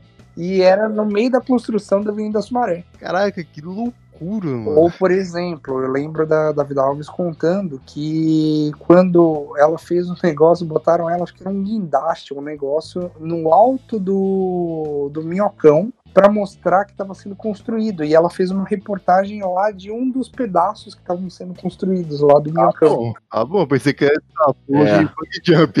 Exato. Então aí é- ela foi lá no meio das obras falando, olha, aqui vocês vão ver, vai ser uma da... Eu lembro de comentar isso. Vai ser uma obra faraônica que corta quase todo várias regiões do, do da cidade, que vai desde a zona oeste até a zona leste e tal. Porque realmente a gente pega o elevado, agora é elevado João Goulart, né? Que antes era Costa e Silva. Mas foi uma obra faraônica, que foi Maluf que fez. Doutor Paulo Maluf. Quando eu tinha na rota na rua.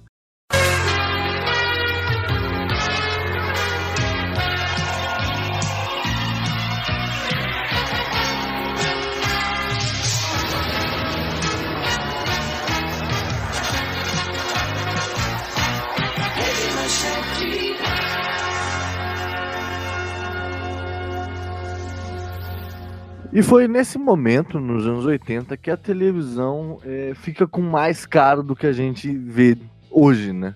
É nesse momento que a gente tem essa. É, mais parecido com que a gente tem uma explosão ali de, de programação mesmo. Uma explosão de. uma diversificação dos programas, tanto para público infantil, para público infanto, juvenil e muita compra de programação de fora, né? E haja programa de variedade. Justa, esses programas de auditórios de 4, 5 horas que a gente vê hoje, tudo bem. É a época que surge a Xuxa, a Angélica, o Sérgio Malandro, entre muitos outros. Sérgio é. Malandro tem uma alta presença no nosso último programa, hein? Sim. É, pegadinha no malandro? Não. Macaco! Olha o macaco! Olha o macaco! Colocou isso de 10 em 10 então, minutos. o Bozo, o Balão Mágico. Então foi uma valorização também para pra, as crianças nesse período. Até porque a, você já tinha nesse momento praticamente emissoras no país inteiro. Tem, e também tem uma outra coisa em relação a isso, porque a programação não era 24 horas. Então começou a ter cada vez mais programas matutinos. Eu lembro que eu acho que era 9 ou 10 horas da manhã quando começava a programação. Ou e depois começou a vir mais cedo, ou mais cedo, mais cedo, mais cedo, até acho que nos anos 90 ela virar 24 horas. Isso é uma coisa que eu não entendo. De repente acabou a programação.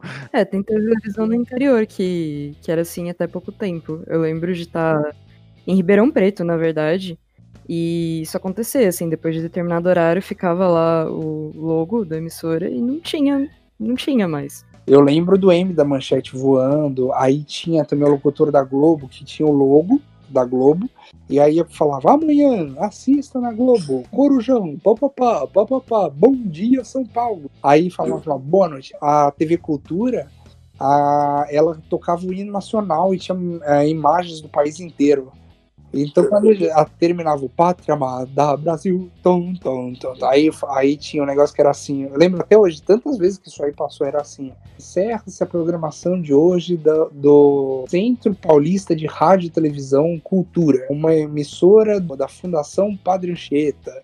Ah, amanhã nós voltamos com a nossa programação. Cada emissora tinha a sua finalização. E aí de manhã você ia, falava assim: agora você vai assistir a programação tal às 7 horas, programa tal, às 8, e vai indo. Assim, qual que era o grande problema em você ter uma, uma, uma programação 24 horas antes? Porque não era só, sei lá, meter filme reprisado no lugar? Que nem faz a madrugada.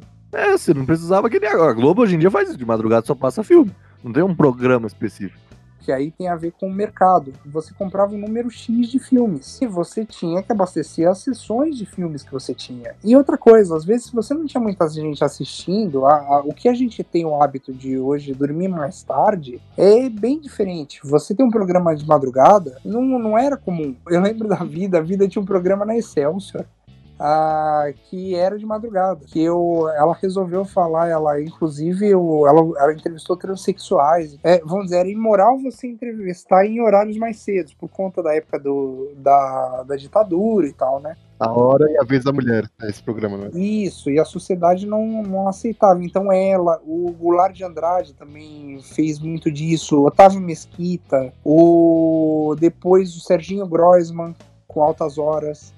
Então, aos poucos, a gente foi invadindo a madrugada. Isso o, não era. O Ronivon, o programa do Ronivon sempre foi de madrugada. Começo da madrugada. É, o finalzinho da noite. É que aí, madrugada que eu tô falando, é madrugada bem lá no, no meio. Aham, uhum, tá bom. Então, assim, o, o Goulart, ele tinha programas que ele falava de assuntos altamente polêmicos, porque era o horário que ele conseguiu. E ele foi descobrindo que existia público para isso. O Goulart era uma figura, nossa, eu adorava o Goulart de Andrade.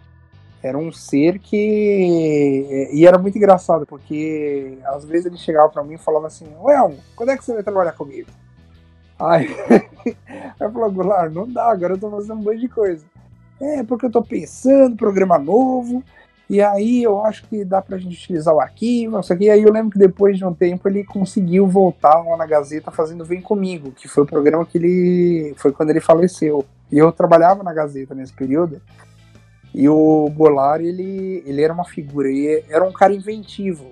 Então ele falava, vamos, vamos sair da caixinha, vamos sair da caixinha, vem comigo. Eu lembro que uma vez eu fui entrevistá-lo quando eu fui fazer o especial pros 40 anos da Gazeta e pro livro da TV Gazeta que eu escrevi também. E eu tava entrevistando o Goulart, aí ele começou, e quando é que você começou a ter interesse? Ah, nessa área, não sei o que começou, aí parou um momento, assim, no meio da entrevista e falou, Elmo, é, tô, deixa eu parar aqui porque eu, eu não sou o entrevistador, eu sou entrevistado.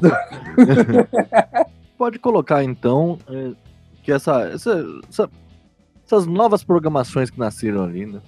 E mais liberdade, com certeza, para fazer o que se queria fazer dentro da televisão. é, é, vai nascer nos anos 80 e nos anos 90 justamente porque a ditadura acabou. Oi, tem uma coisa que eu tava falando do Goulart. O Goulart ajudou muito na produção independente. Foi quem, quem deu espaço para Fernando Meirelles, Marcelo Taz, na época do TV Mix, do Olhar Eletrônico, né, que é a produtora que hoje em dia é parte dela é o Dois Filmes. O, deu espaço para o Faustão também, no, na Gazeta, no 23 Hora, e vários outros outras pessoas que surgiram nesse espaço. Você tem aí uma, uma pessoa que também, olha, é incrível, uma, uma mente que por conta do, do acidente que ele sofreu ficou limitado, mas ainda você percebe que é uma pessoa que tem uma, uma memória, uma mente incrível e uma força de viver, que é o Osmar Santos. O Osmar, nossa, eu tenho, eu tenho uma cena com ele, eu fui fazer, depois que saiu lá Pro TV, eu fiz uma exposição com o Bomi que chamava 50 anos de mídia, que era do grupo de mídia de São Paulo. E o Osmar foi na abertura, eu já tinha encontrado com ele várias vezes. E eu lembro até hoje que tinha uma foto da, da Praça da Sé lotada de gente na direta já. E ele foi uma das, das dos, dos caras que foram os principais locutores que encabeçaram a direta. E ele tava de cadeira de rodas, apenas por uma segurança, porque ele consegue andar. Aí eu sei que a gente tava lá e eu fui acompanhando, mostrando para ele cada uma das coisas da exposição que me pediram. Aí eu sei que ele parou na frente do, das, do painel das diretas. Ele tem uma dificuldade muito grande de reproduzir sons. Ele foi um dos principais locutores do Pimba na Gorduchinha e outras, outros bordões que ele criou. Pipa na Sulipa, Pimba na gorduchinha.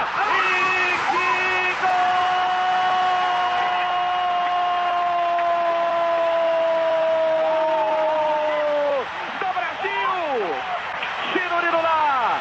Chirurino li! Chirurino lá! Chirurino li! Chirurino lá! Chirurino li! Gilmar é o nome dele! Ah, eu sei que ele ele parou assim, olhou, ele se ele encostou no de um cilindro lá que é, é para você não ficar encostando nos painéis, né? Isso é no, na Unibis Cultural, na, na doutora Arnaldo. Aí ele levantou da cadeira e deu um berro, falou assim: diretas! Gente, eu nunca mais vou esquecer dessa cena, porque foi emocionante. O cara que foi locutor das diretas, ele conseguiu falar diretas. Foi uma coisa assim que. Assim, sem preço, gente. É que tem o depoimento de alguém que presenciou isso, olha só. Informação exclusiva do MagalaCast. É que não é vídeo, né? Então podia colocar aquela letrinha vermelha assim, exclusivo. Exato. Mas vocês imaginem aí na Caju. É isso aí, essa é a mágica do áudio, poder imaginar. Exato. Fica aí um recado pro público que mais no futuro. Já já vocês não vão mais precisar imaginar como nós somos. Dependendo de quem aparecer, era melhor ficar na imaginação. Era melhor ficar na imaginação mesmo. Mas Ah, tem, um- tem uns aí que vai precisar fazer plástica, aí, aí, aí é Ah, complicado. magia da edição, Photoshop. Gato escaldado, morre, porra! Aliás, já que a gente tá falando de áudio, vocês sabiam que, que por conta da chegada da televisão foi impulsionada a, a- o aumento da dublagem no Brasil? Maravilhoso. Porque o que acontece? O, uma das Porque assim, nem todo mundo o, era bonito para aparecer. Tanto que a Vida Alves falava muito de um grande amigo dela, chamado César Monte Claro, que o Fabiano deve ter ganhado muito chocolate dele. Sim. O, que o César era uma figura e muito querido. O César foi uma dessas pessoas que depois de muito tempo, ele foi até para a área administrativa de televisão. Ele não entrou de primeira, porque ele era considerado feio, visualmente, para TV. Isso não, não só na TV, na indústria musical também. O exemplo que a gente tem do Mini Vanille. tá? Sim, mas a voz do, do César era uma das vozes mais conhecidas, tanto que até ele falecer, o, ele fez muita dublagem, locução. Por exemplo, Twix ou Listerine. Aquela era a voz do César Monte Claro. Nossa, caraca, abriu um novo mundo agora. Recentemente eu e a Alane estávamos vendo algumas coisas sobre locução e dublagem, e sem querer a gente descobriu que várias chamadas da Globo eram feitas pelo Ricardo Juarez. A gente não tinha a menor noção. E eu também, uma vez lá na Pro TV, quase que eu abracei uma, uma pessoa por conta disso, porque eu era super fã. Nessa época dos anos 80, tinha Changeman, Jaspion e várias coisas na manchete, vários heróis japoneses. E aí, eu tava lá comendo e foi uma senhorinha chamada Neuza Azevedo, que até faleceu esse ano. E ela começou a conversar com a gente, era muito amiga da, da Beatriz Oliveira e do, e do Oswaldo Camposana. O Oswaldo era marido da, da Beatriz, era, uma, era artista de madeira, né? Talhava as coisas e tal. E a Beatriz foi secretária da vida, foi, foi também garota propaganda. Os intervalos ao vivo tinha as garotas propaganda. Eu tava lá com eles almoçando, no salão, no famoso salão. Uhum. E aí eu comecei a ouvir aquela voz e eu falei, não, não é possível, eu conheço essa mulher, mas da onde que eu conheço? E aí eu baixei a cabeça. Quando eu ouvi, eu ouvi, eu falei, "Ah!" porque eu baixei a cabeça para ver se eu, eu sentia a voz. Tem a imagem, né? Sem a imagem, sem a referência. Quase que eu falei, Tindy Marmaid, era você. Ela, pra vocês terem ideia, era a Galadriel, do Senhor dos Anéis. Não, pô, agora. Ah, ela, ela já foi lá comigo? Comigo lá Sim. ainda? Ah, não, velho. E ela dirigiu a, a dublagem toda do, do Senhor dos Anéis. Ela virou diretora de dublagem. Caraca, eu tô com as mãos na cabeça agora. Caraca. E ela, nossa voz, é- era uma voz assim. Se você ouve a, a voz da Neuza Azevedo, ou por exemplo, Gessi Fonseca, que também a Gessi você deve lembrar dela. Sim, eu lembro. A Gessi fez, nossa, séries de todos os tipos. Por exemplo, ela foi a foi a Vilma, se eu não me engano, ou a Suzy do Flintstones. A Vilma, na primeira versão. Nossa, na primeira versão, caramba. É. E ela foi a Endora do, do a feiticeira do seriado. Então, você tem muitos. Ou, por exemplo, o Lima Duarte. Lima Duarte foi o, foi o manda-chuva. Sim, Sim, é verdade, a gente viu isso A gente não pode deixar de citar isso. É, não pode. E são, e reparem que assim, são pessoas que foram transitando de um lado pro outro. Outra que também foi um baita de um dublador, fez várias séries, foi o Astrogil do Filho. O Fabiano, a mulher dele pegou o Fabiano no colo várias vezes. É, Eu tô sabendo disso agora, tá bom. A Triana Romero. Não sei, eu não sei. A Triana tinha a Norma Vian, tinham várias cantoras. Uhum. E ela, ela muitas vezes ela ia lá na Pro TV baixinha, pequenininha, e a Triana ela era uma figura, e ela era mulher do Astrogildo. Nossa, ele dublou o Capitão Kirk? Sim. Caraca, aí, Delcio. Fana- é fanático por Star É. Trek. E foi cortado desse programa, bom orçamento pra ele. Não, se começar a pegar, fa- falar do pessoal de dublagem, vai longe. Mas voltando Não, é, dublagem da 90, programa sozinho. Cara, eu tenho muito mais apreço pelo Orlando Drummond na dublagem do que com ele como ator. É, eu também. Ah, com certeza. Simplesmente Wolf. pelo Exato, pelo Wolf, pelo Scooby-Doo, pelo Vingador. Eu gosto mais. Como eu sou um cara que. TV pra mim é desenho, é esporte e jornalismo. Normalmente eu sempre tenho mais apreço pelos dubladores. Eu prefiro melão. Com, justamente com essa massificação, a gente começa a ter é, a, a, a- a massificação da televisão mesmo, né? Popularização assim em geral. Todo mundo vai ter uma televisão a partir dos anos 90, a partir dos anos 80. Que antes era, né? não- nem todo mundo tinha, agora, início dos anos 2000, todo mundo já tem uma televisão, por mais capenga que ela, te- que ela seja, você já tem uma televisão dentro da sua casa. E o, você vai ter a entrada de, de, de um novo, um novo, com a abertura da economia, com o Collor e tudo mais, você começa a ter um, um novo tipo de mercado ali dentro da televisão que vão ser os conglomerados internacionais de TV vendendo o sinal deles, né? E a MTV também, que a gente não pode esquecer que o que além do aí, além da TV a cabo, a MTV entra no meio do, do caminho aí, que aí o licenciamento da marca da Viacom, a, que também revoluciona toda uma geração, né? A gente falar de MTV é impossível você não, não remeter alguma memória dos anos 90 e anos 2000. Porque, nossa, os vídeos.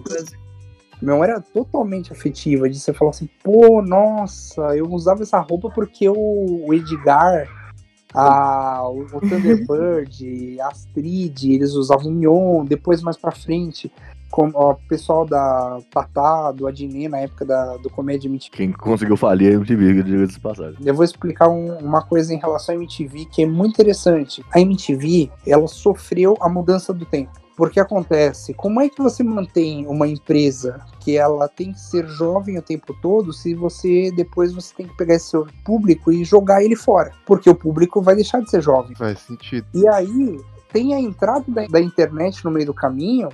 A MTV teve um momento que ela, ela mirou pra internet, ela esqueceu da televisão. Então ela precisou achar um outro caminho, só que no meio disso os patrocinadores entraram no meio, no meio do processo. Teve a crise da, da editora Abril aí no, no meio. Então a MTV Brasil, ou essa primeira fase, vamos dizer, antes da Viacom pegar a marca, já nos anos 2010, de volta, foi um momento super complicado, porque eles estavam é, mudando. Imagina você chegar para uma Casas Bahia e falar para eles: ó, o comercial não vai ser do seu jeito, vai ter que ser com a cara da MTV. Você tinha que ter muita bala de falar assim: ó, eu, eu posso isso. E abriu, quando a MTV nasceu, ela era forte. Isso mexeu muito com, com todo o contexto, influenciou até a linguagem visual das emissoras. E a chegada da TV a cabo entra no mesmo esquema.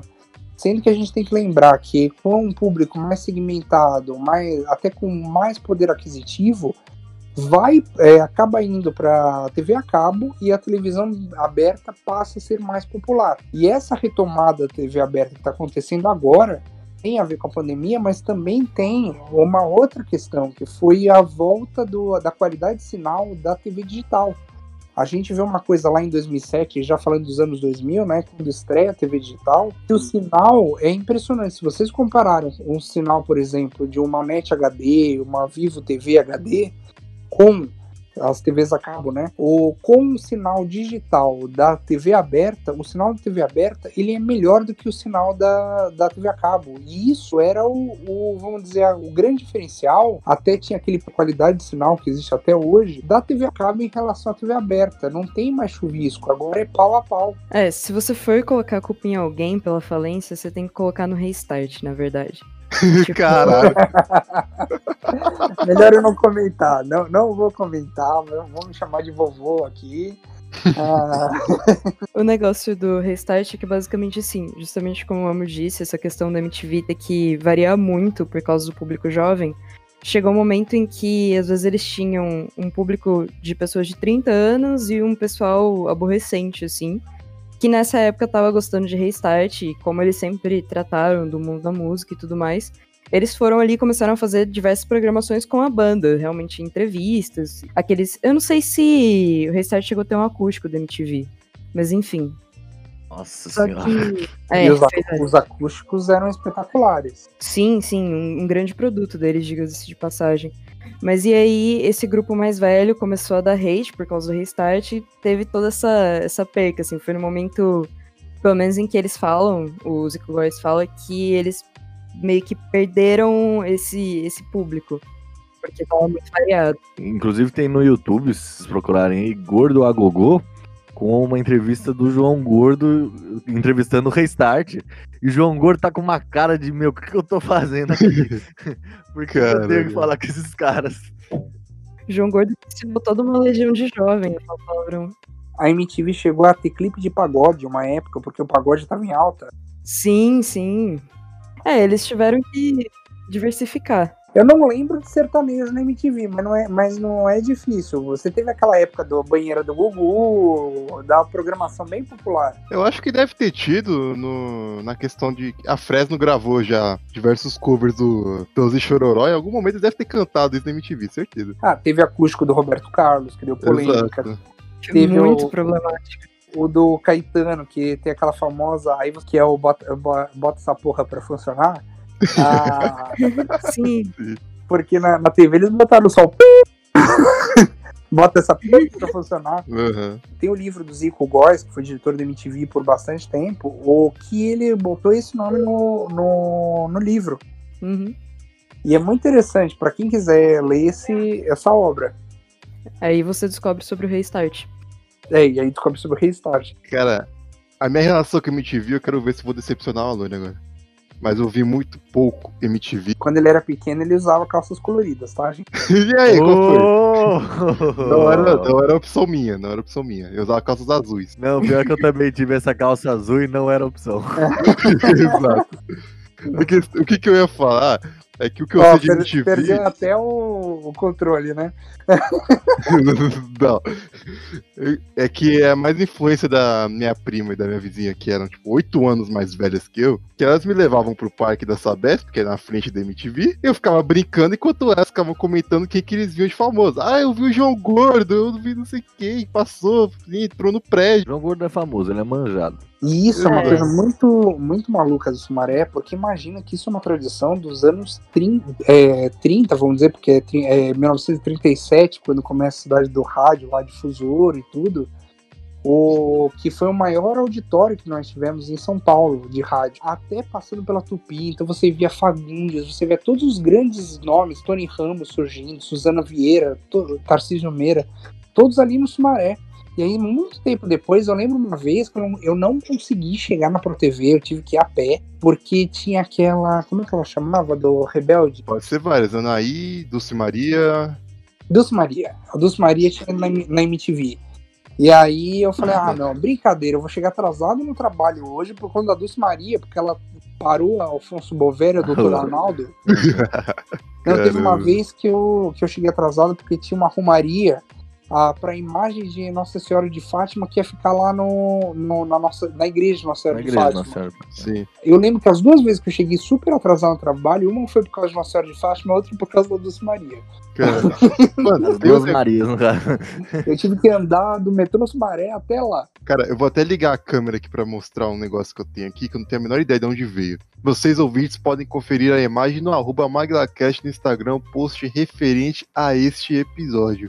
Desde 95 até 2000 e alguma coisa, a MTV tinha o programa Rock Go anual, né? Que eles faziam uma pelada de fute com o pessoal da cena musical da época. Eu não sei como eu tenho essa camisa, mas eu tenho uma camisa do Rock Go, do time dos Amebas. Isso não, isso não foi a Thier, porque a, a Thier ia muito no MTV. Cara, eu não tenho a menor ideia de onde eu tenho essa camisa. Eu só Mas sei tem que o eu nome de tenho. alguém atrás? Não, só Ou, tem a- número. ou a própria vida. A vida, a vida foi muitas vezes lá na, na MTV. Ela, inclusive, trabalhou no, no prédio. Acho que eu- era o nono andar, que era a sala dela. Ela Uhum. teve uma sala dentro do prédio que o 52, né? Que foi a Sim. sede da MTV depois e era a sede da TV Tupi. E eu fui procurar quem fazia parte de um dos Amebas. Alane, você vai ficar louco agora. Hã? Supla. Puta que pariu. Mas, Sim, mas o você Go era muito Mas, bom. ó, o Supla me responde direto no Instagram, já falou. Tira uma foto disso aí e manda ele autografar. Mas nem sei se a camisa é dele, mano. Número 10. Será que ele jogava com a 10? o Supla joga muito bem futebol, hein, capaz. Não pode esquecer dos anos 2000, além da TV digital, são os reality shows, né? Que vem com tudo. Big Brother, Casa dos Artistas. Ou teve No Limite antes. A MTV tinha um que chamava 20 e poucos anos. Que foi o pioneiro, ele e o No Limite. Então, nossa, os anos 2000, eles, eles assim, essa coisa do espectador que foi pro outro lado da tela. Da vida real. Nossa, isso realmente acabou mexendo com, com o panorama da TV também. Muito bem pela massificação da TV também, né? Por essa coisa de você agora querer ser famoso pela TV, né? Aham, os cinco minutos de fama. É. Então a gente tem pessoas comuns que acabam virando celebridades. E uma, um dos nomes que a gente tem que lembrar que acabam sendo absorvidos foi a Grazi Massafera. Ou a, ou a. Ai, meu Deus, como é que ela chama? Sabrina também, Sato. Também ambas vieram do, do Big Brother. Sim. E além delas, nós temos aí vários, vários outros talentos que surgiram. A gente tem que lembrar que também começa a invasão do YouTube para televisão, da mesma forma como as profissionais de televisão indo para o YouTube, como o Celso Portioli. Uhum.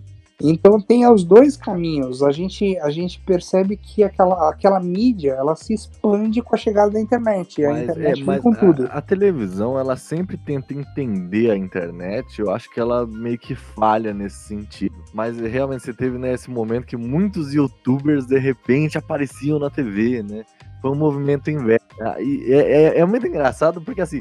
Quando a, a internet se começou ali a ter uma massificação tal, e começou a ter umas celebridades de internet mesmo, começo ali dos youtubers, era uma relação bem combativa. Tanto da TV com a internet e da internet com a TV. Tanto que era moda você não assistir televisão. É E, verdade. De repente você teve esse. Né, a outra geração de youtubers não tava nem aí. Vamos lá na TV mesmo. Coisas mudaram. Sim, também é uma questão de, de público jovem, né? Nessa, nesse, nessa parte da internet. Porque tem, tem esse negócio do imediatismo, de troca de interesse muito rápido e tudo mais. E aí a televisão não conseguindo competir com isso, e ao mesmo tempo a internet com tanto produtor de conteúdo, e você vai de acordo com os seus nichos. E é por isso que a MTV também sai perdendo, né? Porque ela tenta unificar todo esse pessoal, mas ela ainda tem uma agenda de televisão. Enquanto é, essas pessoas vão procurar outras alternativas num lugar bem mais amplo. Hoje, eu, acho que hoje, a- se a MTV tivesse do lado até hoje, ela teria conseguido viver é, justamente nesse. por causa desse, de- dessa troca entre os, os- as celebridades da internet indo pra televisão. E outra coisa também é que assim, a gente vê que essas tendências, elas chegam até hoje. Então assim, dos anos 2000 pra cá, principalmente 2010 pra cá, mas a gente teve evolução. Então assim, as novas plataformas, a possibilidade de, de novos canais em vários tipos de, de configurações, vamos dizer, cabo, aberta, ou pela internet os, os outros canais, ou então você tem você tem conteúdos adicionais sendo produzidos, tramas com transmídia que elas começam na televisão, passam pela internet, voltam para a televisão. Programas como CQC que você acaba acaba o programa, depois depois dele você ainda assistia um pouco na internet. Tudo foi, foi se modificando com, com o tempo. A gente está vivendo um processo de transformação e essa pandemia está vindo para a gente revolucionar mais ainda isso. O, o próprio Big Brother, né? Que você pode comprar pra ver na internet 24 horas, né? Não só aquele pedaço da televisão. Quando que a gente imaginar que os influenciadores digitais iam fazer, por exemplo, um Big Brother, ou se não agora o Globoplay, que ele não depende mais de TV paga. Se você quiser assinar o Globoplay e ter os canais Globosat sem o uso de uma operadora de TV paga, você, preci- você pode. Você não precisa mais dela. E Isso aconteceu semana passada, essa transformação. Caramba, recente. É, foi de semana passada. Eu tava no meio de uma reunião quando saiu a novidade. Eu tava me reunindo na- com as TVs. E aí eles falaram, gente, isso vai causar impacto. Porque realmente, imagina, você agora vai assistir GNT, Multishow e outro, outros canais Globosat sem precisar da TV paga. Sem precisar um conglomerado da TV a cabo, né? Como a NET e, e tantas outras. Se a sua ideia é só o conteúdo, você não precisa mais de TV paga. Você assiste como você assiste o Netflix. A TV se ampliou pra internet. Você não precisa mais do aparelho de televisão. Não dá para se pensar mais a televisão do televisor. A televisão que está no tablet, que está no celular, que está no computador, é conteúdo. O futuro da TV está no conteúdo. O presente já está no conteúdo. E o passado sempre deveria ter pensado no conteúdo. E então nivelar por baixo, fazer qualquer coisa e tal, gente, isso aí vai morrer. Quem apresentar o melhor conteúdo vai ganhar. Acho que isso responde a pergunta se a internet acabaria com a televisão. Pelo visto, não. Ela só vai ampliar as possibilidades. A internet ela não acaba, ela transforma da mesma forma como a TV fez com o rádio. O rádio ele não morreu, ele achou novos caminhos. Então é a mesma coisa. Agora a gente vê o podcast pegando uma rabeira da internet, da televisão e do rádio também. Os serviços de streaming. O serviço de streaming Netflix, Amazon, o Disney Plus que tá vindo. Não deixa de ter TV aquilo. É, tem, tem todas essas plataformas, o OTT, né, que a gente chama, dos players, que não são mais canais, são players. E também tem uma outra coisa em todo esse, esse processo. Você, você tem que tem que lembrar assim que a internet ela tá agregando, somando.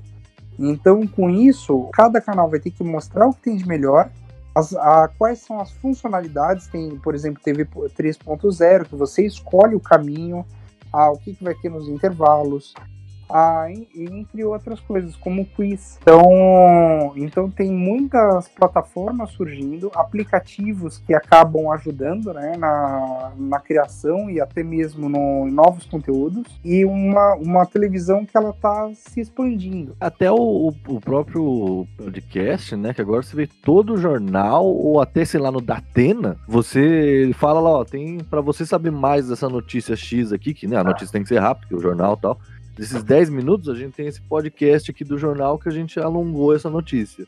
Um conteúdo adicional. Exato. O, o Datena tá. Metade do programa do Datena agora é o podcast dele, que ele só bota lá pra passar. São novos modelos de, de negócio. É a TV que não é, como eu disse, a do televisor. É a TV do conteúdo. Então, Sim. o futuro tá, tá naquilo assim, vamos dizer, o futuro do rádio tá no áudio. E o futuro da TV tá na imagem. Agora, como ele vai ser, ser transformado, aí isso é um segredo para o futuro. Você apresentar o melhor conteúdo e entender quem é o seu público é o grande diferencial, porque se vocês, por exemplo, esquecerem do público, achar, é, não, olhar, não ouvirem a, a, opinião de quem acompanha o Maguila Cash, uma hora o Maguila Cash vai morrer. Sim. Porque pode surgir um concorrente com a cara do Maguila Cash. Então, vocês têm sempre que olhar para esse público e perguntar para eles o que, que vocês querem. Essa relação produtor de conteúdo e público é uma coisa que deixou tão mais próximo com a internet que a gente consegue. Eu e a Alone, todo mundo aqui testemunhou isso acontecer às vezes até demais, né? eu não conseguia, pelo menos, consumir mais TV, porque tipo, faz pelo menos uns três anos que eu não ligo um aparelho de TV para consumir um entretenimento, porque eu acho que meio que bateu essa, essa mudança, essa, esse divisor de águas em mim, de que na internet, nossa relação quem é de consumir conteúdo é tão mais próxima, é tão mais informal, talvez, que te influencia mais a consumir o conto daquela pessoa, sabe? A gente também tem uma outra outra questão. Costumes eles estão se transformando, mas muitas coisas continuam. Então, por exemplo, você aquele hábito que você queria assistir sempre o próximo capítulo, você de você querer uma continuação, você está transformando em maratona. Então, é, são hábitos que estão se transformando. A gente vai deixar de enxergar a televisão como, como algo que seja, vamos dizer, eu escolho o canal Uhum. para você ter, na verdade, não assim os seus canais preferidos, mas as suas plataformas preferidas. Então, você pode ter no seu televisor o Netflix, a Amazon Prime, o Globoplay, o Play Plus, que é da, da Record da ESPN, entre uhum. outras, da, da Disney também. Ah, então, a gente vai ter, na verdade, vários hubs né, que são essa, essas plataformas, com vários canais dentro delas. Então a nossa visão não vai ser mais assim, ah, eu assisto o canal A, B e C. Eu, você pode se dizer o fã assim, eu assisto Netflix. Ah, eu assisto o Globoplay. E aí, dentro deles, assistir os seus vários canais e suas várias produções. É muito bonito tudo isso aí que vocês estão falando, gente, mas o que eu queria mesmo era a minha novela das nove de volta, viu? Quero, a Regina Casé tem que saber que o Chai Suede é filho dela, pô. Não, mas olha, sabe de uma coisa? Eu tô, eu tô gostando dessas novas plataformas por uma razão. Ah, principalmente eu que trabalho pra caramba. Não que vocês não trabalhem, não tô querendo falar isso. Não, não, não, não. Vagabundo. Pessoal do é. Aí. Vagabundo. A, a, a, frase parece, parece bem isso, né? E você sabe que isso é engraçado, porque toda mídia que chega nova, tem um monte de gente que olha assim, nossa, um bando de vagabundo. Você acha que o povo, quando a televisão chegou, o povo falava, ah, esses caras não trabalham, eles ficam lá se divertindo? Olha o que se transformou. Mas não é nesse sentido ah, eu, o que que eu, a, acontece? Eu muitas vezes eu não consigo assistir os programas que eu quero, ou até por conta de trabalho, família e tudo, porque as rotinas mudam, né? O, e aí o que acontece? Eu, eu assisto a hora que eu posso e do jeito que eu posso. Então às vezes eu não consigo assistir um telejornal, mas eu assisto uma matéria no portal uhum. o, do telejornal. Então a, a nossa forma de consumir está se modificando também. Não vai sair dessa ideia de grade passar a ser uma produtora de conteúdo. Tem uma palavra correta para isso, né? Que, que é fora de grade, né? Que você, você assiste quando quer. Eu acredito que as duas coisas. Ah, isso a gente vê até mesmo quando a, TV a cabo chegou nos Estados Unidos. O, não morreu a TV aberta, ela sofreu com a TV a cabo, até porque os Estados Unidos tem um relevo muito irregular, então a, o cabo ajudou a melhorar a transmissão, assim como o Rio de Janeiro. O Rio de Janeiro é, é super complicado você ter uma transmissão igual em todas as regiões por conta da, dos, da serra. É, é nível do mar ou serra, foda. Tudo junto. Passou a ter a TV aberta e a TV paga, como a gente. Mas vão se somando. Então vai ter o público, a gente tem público para isso. Tem muita gente para assistir a TV aberta, para TV paga, para internet e tem a segunda tela. Você tem gente que vai estar nas duas mídias ao mesmo tempo assistindo. Então, hoje você às vezes pode estar, vou falar, vamos dizer, o quadro mais, mais amplo possível, mas é possível isso. Eu tô me fazendo alguma coisa no computador, ouvindo a TV e vendo às vezes, acompanhando o canal de YouTube no celular e, sei lá, julgando, fazendo alguma coisa no tablet que seja adicional, um conteúdo adicional da TV. E também tem isso, do espelhamento, do conteúdo que, vamos dizer, você está dando uma notícia, você vê a, um conteúdo adicional daquela notícia no, no aplicativo, você está participando de um programa de auditório pela internet e por aí como superstar. Então as mídias se somam, elas nunca se subtraem. Nunca vai morrer uma, um meio, ele vai se transformar. Elmo, sua presença aqui foi algo espetacular. Você quer passar algum recado sobre o seu trabalho atual? É, eu, eu peço para vocês acompanhem o Memória Aberta. Vocês entram pelo www.abert.org.br, desculpe, barra memória. Ah, onde tem o projeto TV anos 70, a gente vai ter especiais, exposições, ah, tem fotos, vídeos, tudo que você puder imaginar sobre a história da televisão. E a gente vai comemorar isso o ano inteiro. Então começa agora em setembro, ali já começou na, nas mídias sociais da Bert. A Bert é o aberta sem o A. Mas a ideia dela é justamente mirar na televisão aberta e no rádio aberto, né? tudo que vai pelo ar, broadcast, com o apoio do broadband, como eu já até falei com vocês, da Sim. banda larga. Mas a, a gente tá mexendo com tudo isso porque mexe com o espectador. Então nunca desistam do sonho de vocês. Ah, o Fabiano começou com uma frase que a Vida Alves sempre usava, que era Exato. sonho que se sonha só é sonho, sonho que se sonha junto é realidade. E o que eu quero dizer sobre isso é que a televisão, a internet, o rádio, todos têm que continuar sonhando. Então, sempre sonhem, nunca desistam, porque assim, até manter um podcast no ar, você precisa de patrocinador. Então, ouvintes, ajudem aí o MaguilaCast. Então, a manter uma produção, independente da mídia que seja, ela mantém muito disso, assim, muito suor, muito. Pode ter inspiração, mas tem muita transpiração. Essa coisa de, de ser visceral, de você, assim, eu acredito nisso e eu vou correr atrás disso a, quase todas as mídias, quando elas surgiram, foram feitas de pessoas que acreditavam em algo maior, mesmo assim, achando que estavam fracassando no início, porque não estava dando o retorno esperado, mas que ao longo do tempo o retorno veio. Então, se você não sonhar, você não acreditar, principalmente uma fase delicada como a gente está, que é essa fase de isolamento social, você não vai a lugar nenhum. E a gente tem que lembrar a proximidade das pessoas talvez vo, a, vocês não estejam conseguindo ver as suas famílias, mas por meio da mídia vocês estão conseguindo dar um abraço. Então, vendo as pessoas passando o calor humano, que é isso que é o mais importante do conteúdo, seja ele de rádio, de televisão, de internet. Calor humano, você vai dar o abraço através do que você está planejando, do que você está produzindo. Então, a comunicação depende principalmente também dos jovens. E é isso que eu estou vendo aqui. Então, sucesso para o MaguilaCast. Ou daqui a pouco, eu vou, como eu falei, eu vou virar mais ou menos um vovô que vai ficar contando história. Mas já está, na verdade. É, é verdade, já estou contando história. Daqui a pouco eu vou falar, eu conheci os pioneiros. Não tem mais nenhum pioneiro. Exato.